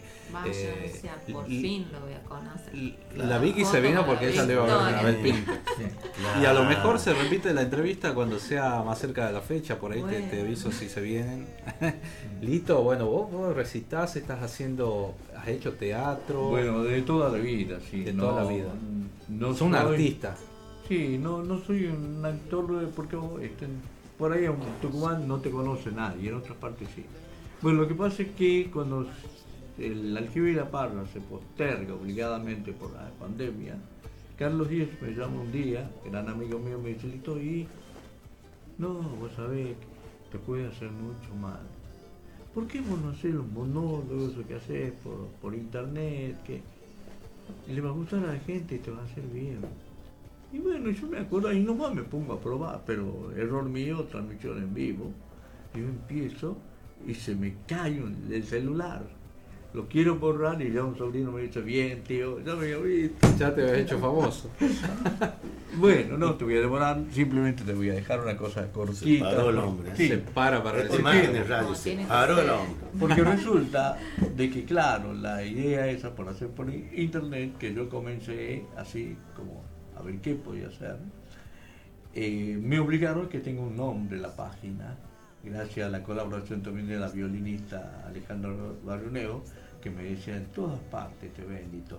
Ponete la mejor ropa, ponete qué sé Claro, sí, sí. acuérdate que tenés que peinarte, cosas así.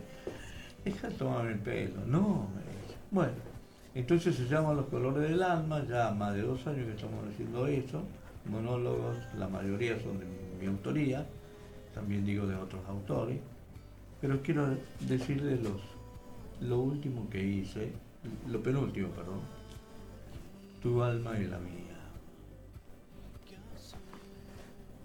Caía la lluvia de mayo, la llovizna de mayo para ser más dulce contigo como tantas veces. Tuvimos frío, ¿te acuerdas? Tuvimos frío. De pronto te levanté mis brazos y cayeron mis labios sobre la humedad de tus senos. ¿Cuántas veces te dije cosas dulces hasta hacerte sonrojar? Y tú, traviesa de mi piel, me enseñaste a amarte. Cuando al pasar veas mi sombra, piensas que es la luz que te dejé. Podrá la muerte separar dos cuerpos, pero jamás dos almas. Muy bien. Maravilloso, Lito. Muchas gracias. Muchas gracias por haber venido acá a Provincia Mía. Un placer para mí tenerte en mi programa y, y bueno, me alegra mucho que sea. La verdad, Gonzalo, que soy el agradecido. Y sos un chico que te hiciste muy grande a muy temprana edad. Felicitaciones. Gracias, muchas gracias por tu concepto.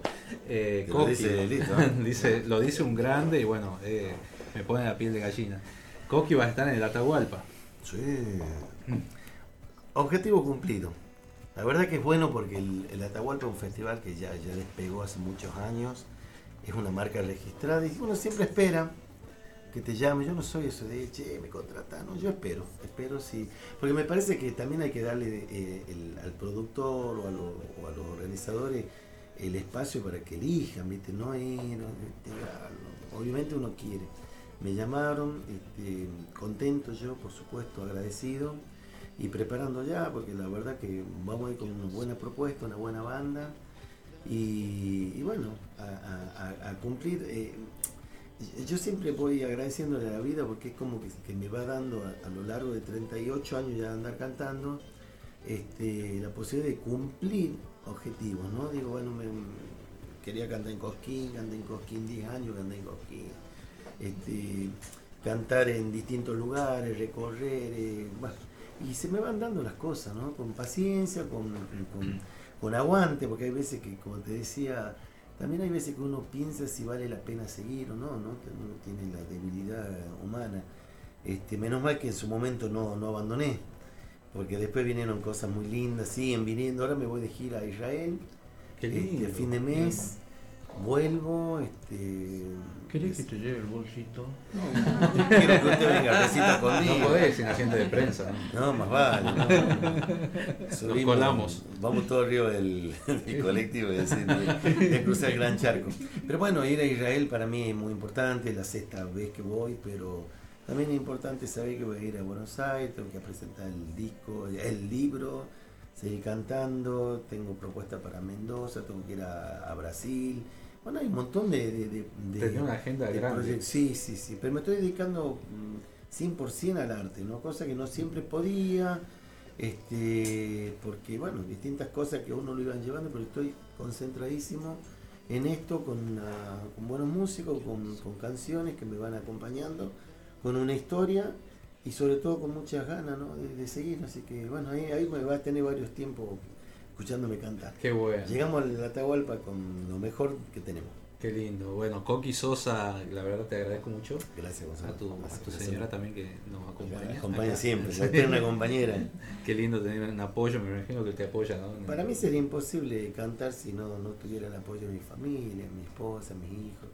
Porque bueno. uno en esto involucra a todos, todos los que los quieren. Bueno. Y cuando yo decidí, decidimos este, armar una familia, casarnos, había algunos que decían, che, pero tu carrera, yo quiero ser un artista con familia. y, y cuesta, por supuesto que cuesta, porque vos tenés prioridades, tenés que, mantener sí. la casa, la educación, tal. pero eso no me impidió y siempre el apoyo, nunca, nunca. Qué bueno. Pero yo me porto bien, ¿no? Se porta bien. Más vale que planta se voy a porte la bien. casa. Más vale se me corre, me corre, me dice, ¿por qué venís tan temprano? Quédate un rato más. Así que bueno. Qué hermoso. Bueno, vamos a compartir, gracias Coqui Gracias Sosa, gracias Lito Loversa, gracias Victoria Gracias. Suárez. Vamos a compartir una entrevista que estuvimos realizando con el gran Abel Pintos para toda la audiencia que está esperando ahí por el DB7 Radio Horacio Guaraní. Eh, ahora la comparto. Hola Abel, ¿cómo estás? Muy bien, gracias. Eh, agradecerte primero por esta entrevista. Hace 14 años hice la primera entrevista con vos y, y bueno, tuve muchísima suerte, así que espero que sigan Bien, ese gracias. camino. Eh, bueno, venís a Tucumán con localidades agotadas en la primera función y agregaste eh, una más el día anterior. Eh, bueno, es, es natural ya en, en- en tu carrera esto, ¿no? ¿Te vas acostumbrando a tanto éxito? Es algo que sucede mucho desde hace ya muchos años, pero no es algo a lo que yo pueda acostumbrarme nunca, en definitiva. Siempre, siempre es sorprendente la reacción del público por diversos motivos. Em, en primer lugar, y en este caso en particular, la sorpresa tiene que ver con que no hace tantos meses que hicimos cinco funciones en el Teatro Mercedes Sosa, también con las localidades completamente agotadas. Em, entonces apenas unos meses después regresamos a la ciudad para presentar este álbum. Nos parecía buena idea que esta vez el concierto sea al aire libre. Eh, lógicamente el, el sitio tenía mayor capacidad que la sala del teatro y mm, teníamos una buena expectativa, pero no pensábamos que fuera tan inmediato el, el efecto del público. Y es que el público es un público muy generoso en todo el país, lo es en Tucumán especialmente. Pero por sobre todas las cosas, sucede que después de muchos años, a los conciertos sigue viniendo un público que me acompaña desde siempre y también se sigue sumando cada vez más público y por también por el efecto del boca en boca, ¿no? Digamos, de Sí. lo que vivimos en los conciertos y que eso siga sucediendo después de tanto tiempo es verdaderamente muy emocionante y permite que uno no pierda su, su capacidad de sorpresa, porque, insisto, si bien tenemos cierto, ciertas expectativas cuando presentamos la posibilidad de una gira o tal, de todos modos siempre el público termina siendo mucho, mucho más generoso de lo que nosotros teníamos por imaginado previamente. ¿Te- ¿Y te ha sorprendido alguna vez de encontrarte con un público, no sé, ibas con una expectativa y, y te encontraste con otra situación, no sé, ya sea para bien o para mal? Sí, sí, por supuesto. Sí, ha sucedido muchas veces. Y me parece lo natural en todos los órdenes de la vida. Habitualmente tenemos el tenemos un poco la costumbre de hacernos de expectativas y tengo un buen amigo español, músico muy querido en España y también en Argentina por mucha gente que se llama Leiva, que tiene una canción que dice justamente eh, cuidado con las expectativas porque Habitualmente las expectativas no tiene, son como una especie de pronósticos que uno hace desde sus deseos, ¿no? Más que desde los datos certeros que pueda tener. Y, y no siempre las cosas que suceden fuera de uno, por lo menos en lo inmediato, van a tener que responder a los deseos que uno tenga. Entonces, eh, hay que tener cuidado en ese sentido. Yo siempre me hago mis expectativas, siempre tengo mis expectativas, me gusta proyectar con mi mente, con mi corazón, pero también siempre estoy abierto y atento a la dinámica del día a día y de todo lo que puede suceder. Y sobre todo en la música y en los conciertos, porque te voy a poner un ejemplo. Em, a veces em, vos haces un concierto y, y, y, de repente me ha pasado muchas veces, de, me ha pasado mismo en Tucumán, he ido a, a, Tucumán, he salido a dar una vuelta, a caminar, a tomar un poco de aire y me he cruzado con, con chicos y con chicas que yo he visto en mis conciertos siempre, durante muchos años, y de repente han venido y me han dicho, me han pedido una foto, me han hecho firmar una bandera o lo que sea, y me han dicho, mira, esta vez no voy a poder ir porque de repente, no sé, no, no, tengo trabajo y estoy sin dinero, o tengo un problema en mi familia, o lo que sea. Este, quiero decir, muchas cosas pueden hacer que, que, el público, por ejemplo, vaya o no vaya a un concierto. No, no siempre está ligado a que el público quiera o no quiera tu música. Entonces, claro esa, esa variabilidad uno tiene que estar atento y, y, abierto a que esa variabilidad existe, ¿no? Y que eso puede modificar, por tanto, el resultado y ponerlo un poco en la vereda de enfrente de tus expectativas. Pero al margen de eso, eh, yo siempre consideré que el éxito de un concierto tiene que ver con cómo sale todo y con cuánto disfrutamos los que estemos ahí, más que con la cantidad de gente que haya siempre es hermoso subir al escenario y ver la capacidad completa, pero también he ido a dar conciertos a muchas ciudades, he llegado y ha habido muy poca gente y sin embargo hemos pasado conciertos que no voy a olvidar nunca. Ese, ese es el verdadero éxito para mí y creo que para el público también. Qué bueno, qué bueno ver. Bueno, hablando de, de éxito, con este, con la cantidad de Movistar Arena, eh, ¿alguna vez el éxito, el, digo el éxito, eh, la situación del momento esto, eh, no sé, eh, estar arriba como muchos lo ven, a veces es otra la, la, puede ser otra situación, pero eh, hoy te toca ser el número, desde hace muchos años, el artista más convocante del país y bueno, y ahora estás incursionando en el exterior. Eh, eso, eh, ¿cómo lo vivís? ¿En algún momento te dijiste, bueno, eh, me voy a ¿Te genera así algún desequilibrio, digamos, emocional o, o, o, lo tomás con tranquilidad? No, en general no, no ejerce ningún tipo de presión sobre mí el hecho de, de saber que hay un público expectante y que hay un público mm, atento a lo que hago. Todo lo contrario, eh, provoca una alegría muy grande para mí porque durante muchos años y lo sigo haciendo. Uno a diario trabaja justamente para que eso suceda. Uno, uno trabaja a diario y pone lo mejor de sí en cada proyecto porque lo que quiere es que mucha gente lo escuche y porque lo que quiere es que mucha gente esté atenta a lo que uno hace y, y conectada con lo que uno hace. Entonces, si luego cuando eso sucede uno se va a sentir bajo presión, entonces eh, es uno el que tendría que haber tenido cuidado previamente sí. con lo que deseaba, ¿no? Claro. Como aquel como aquel este proverbio chino que dice ten, eh, ten, cuidado con lo que sueñas porque probablemente lo consigas, ¿no?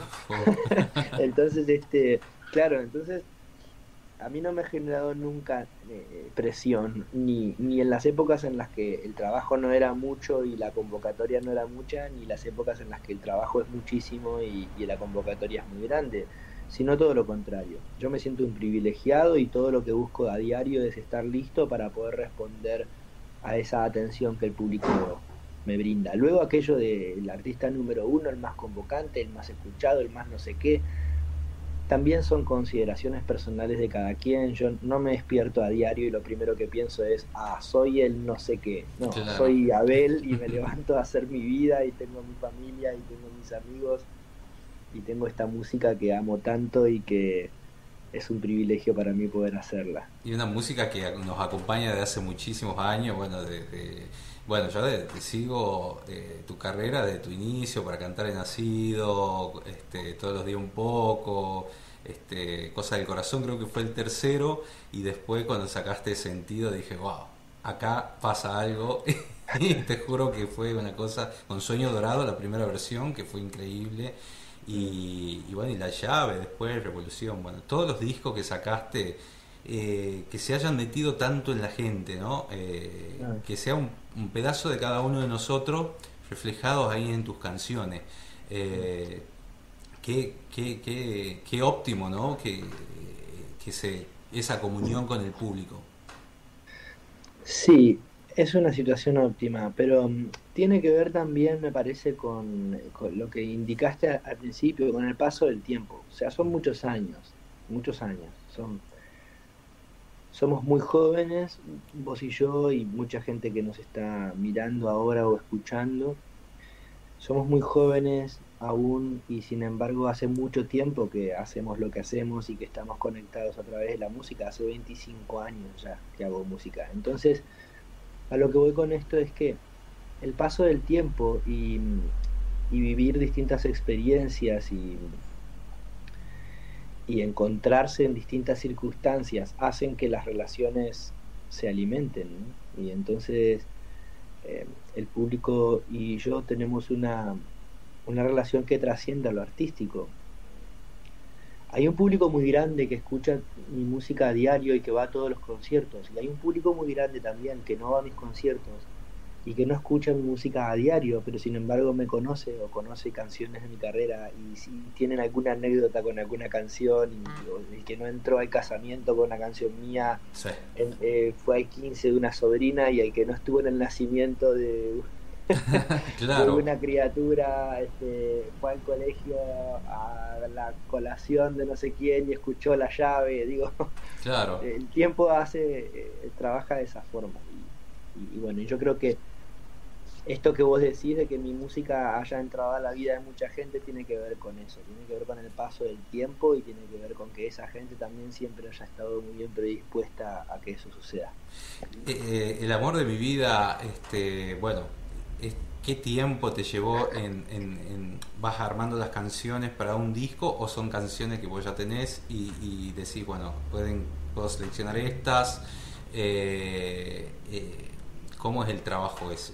A, veces hay canciones que, uno tiene durante, en su mente y en sus ideas durante mucho tiempo y que después terminan siendo parte de un álbum, pero y a veces, pero normalmente quiero decir, el, el como el, núcleo, la, la, raíz fundamental del concepto de un disco habitualmente nace medio como que todo al mismo tiempo y especialmente para ese disco. Entonces, en el caso del amor en mi vida, hay una canción que se llama No Pares, que cierra el álbum. Esa canción existe ya hace te voy a decir, siete años. Eh, pero. Mm, y vino a ser parte del disco. Pero. Em, o por lo menos una parte de esa canción, la música.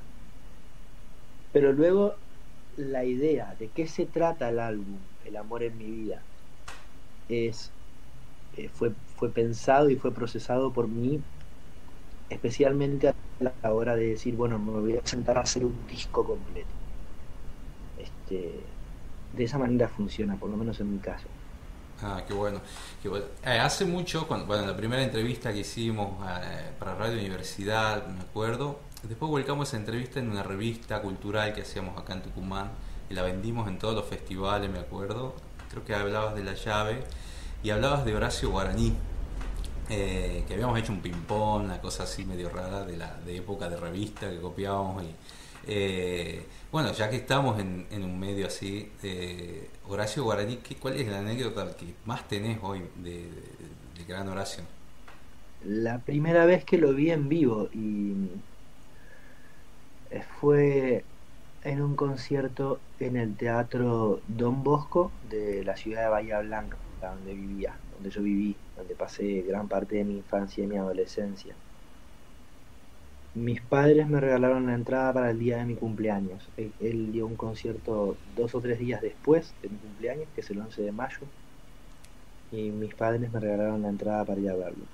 Eh, significaba un esfuerzo muy grande para mis padres regalarme esa entrada y fue muy especial para mí.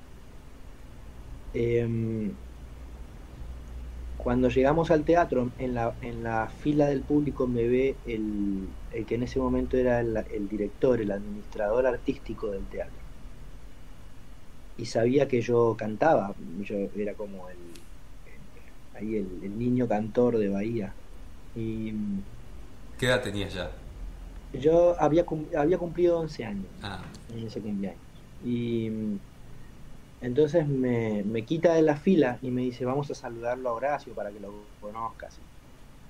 Me llevaron al camarín y bueno, entré, lo saludé, le contaron que yo era un cantor de ahí y todo esto, y él me felicitó, me deseó lo mejor, nos sacamos una foto y me fui. Y mm, entonces este, empieza el concierto, yo estaba eh, en, la, en la platea baja, pero al fondo del todo, al lado del sonista, al, de las- al lado de las puertas del de ingreso y del sonista. Bueno, vi todo el concierto desde mi posición y en un momento me llevé mi cámara de fotos hasta la... Me fui por el pasillo caminando agachadito para no molestar a nadie y, y- me llegué hasta bien hasta cerca del escenario y, y me, me puse a sacar un par de fotos ahí para, para llevarme de recuerdo. Y él estaba cantando y se ve que le llamó la atención y entonces me miró y paró la canción que estaba interpretando y dijo, eh, acá hay un muchacho que está, me está sacando una foto que me, me vino a saludar antes del concierto y me dijo que es un cantor de acá de Bahía. Así que, este, me- ¿cómo fue que dijo?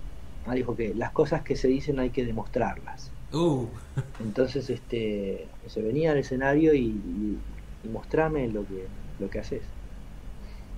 Entonces me subí al escenario y yo había grabado hacía poco tiempo una canción de su autoría que se llama Cuando Nadie. Una canción que después volví a grabar va- varios años después en, en- en mi segundo disco, en Todos Sí. los días un poco. Y, y entonces le dije, el, el- uno de los guitarristas eh, me dice, ¿en qué, qué vas a cantar? Bueno, cuando nadie, ¿y en qué tonalidad? Este, creo que era mi menor que la cantaba yo, o en la menor. Y empezaron a hacer la introducción y esperé y canté toda la canción ahí a su lado y fue de los momentos más especiales de mi vida. qué lindo, qué bueno que hayas compartido con el gran Horacio. Bueno, ahora volcando un poco a, a lo que es tu familia, me imagino cambiando pañales, dando mamadera. ¿Cómo, cómo, te, cómo, ¿Cómo te llevas con eso? Me imagino que, bueno, aprendiendo todos los días. súper bien y con una súper bien y con una alegría inmensa y sobre todo muy predispuesto a diario a todo el aprendizaje que Es hermoso, al- Agustín. al- al que nos exponen los hijos. Sí, Agustín está precioso, Guillermina también, ya, ya es grande y ya va, está más grande, tiene ella 13 años y desde su preadolescencia también me enseña mucho, así que a diario conviviendo con, con sus realidades y sus expectativas justamente y tratando de ser lo más consciente posible a la hora de, las cosas que yo le voy a, a- enseñar a ellos, pero sobre todo siendo muy consciente y, sintiéndome muy agradecido por todo lo que ellos sin saber me enseñan a diario. Bueno, Abel, la verdad que muy agradecido este, por esta entrevista, bueno, a Cari, a todo tu equipo. Te esperamos. Sí, la verdad es que sí, y yo le agradezco mucho al público de todo Tucumán y de todo el norte, porque la verdad es que va a llegar gente de todas partes a estos conciertos. Las entradas las consiguen en, la página del club y también en, la en las boleterías del club y varios puntos de venta físico más que pueden averiguar ahí mismo en la página del club. Eh, Los conciertos van a ser conciertos largos, Eh, Bien. Porque vamos a tocar todas las canciones de este álbum nuevo, El amor en mi vida, que si todavía no lo conocen, los invito a escucharlo completo en cualquier plataforma digital, Spotify, YouTube, este, iTunes. Eh, y luego vamos a tocar canciones de, que me acompañan hace mucho tiempo, así que van a ser conciertos largos. Hay que ir preparado a, a escucharme porque va a ser va a ser un buen rato de concierto. ¿Vas a tener, eh, ¿Vas a tener alguna sorpresa? La otra vez en el Mercedes Sosa pusiste a Tucumán en la escena nacional con Karina, con... Sí, pero eso fue eso fue de esas de esos momentos que la vida te regala que son únicos porque son con la dinámica y la naturalidad de lo espontáneo. ¿no? Este, yo admiro mucho a Karina y tenía función ella en mis días de descanso y me quise dar el privilegio de ir a ver su concierto y se lo hice saber. Entonces a la tarde hablamos y a la noche estábamos cantando juntos. Es decir, qué bueno. Esas cosas se dan naturalmente. Va a haber una buena cantidad de amigos, como dijiste vos, entonces eso siempre hace que el contexto se predisponga por lo menos para, para compartir cosas, pero uno nunca sabe a ciencia cierta porque también los músicos siempre estamos llegando y yéndonos apurados de todas partes. Sí. Así que vamos a ver si... Tengo un buen amigo que dice que la música es el arte de combinar horarios, así que vamos a ver si podemos hacer música que, que es combinar nuestros horarios con amigos que van a estar presentes esa noche. La, la última vez, eh, ¿qué estás escuchando y qué estás leyendo? Eh, hay un artista que se llama CeeLo Green, Mm. que es un artista que me gusta desde hace muchos años, que no hace mucho tiempo acaba de editar un álbum y lo estoy escuchando mucho, estoy escuchando mucho a Dua Lipa, eh, Harry Style, eh, Kazoo, uh, Duki, el último disco de Rally Barrio Nuevo parece precioso, realmente, 1972. Eh, es, todo, es todo lo que estoy escuchando mucho estos días. Qué lindo. Y qué después lindo. me hiciste otra pregunta más y no, la recuerdo. Ah, de, de que, eh, bueno, permitime recomendarte a alguien de Tucumán por ahí, este Martín García Canción, viene del folclore, pero Dale. hizo un vuelco increíble. en- Voy a escuchar Martín García Canción. Sí, eh, así lo encontrás. Este, ¿y qué estás, le- qué estás leyendo? Eh, acabo de terminar un, un libro que se llama eh, em, El origen de la tristeza, que es un libro de Pablo Ramos. Y es el primero de una, trilogía. Ahora voy a por los otros dos. Uno, el segundo se llama La ley de la ferocidad y el tercero se llama eh, en, en unos segundos despierta María o algo así. Eh, es lo, lo que acabo de leer, terminé antes de ayer. Está buenísimo. bueno, muchas gracias Abel. Ahora sí, nos Bueno, despedimos y, que vaya y muy bien. Gracias. Un abrazo fuerte a todos, los esperamos en los conciertos. Todo el éxito. Adiós. Chao, chao.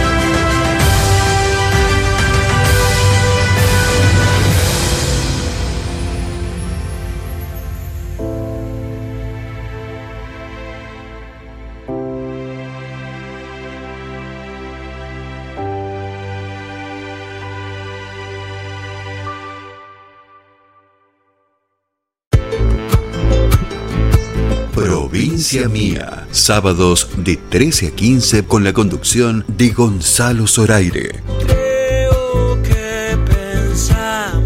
Desde Tucumán para todo el mundo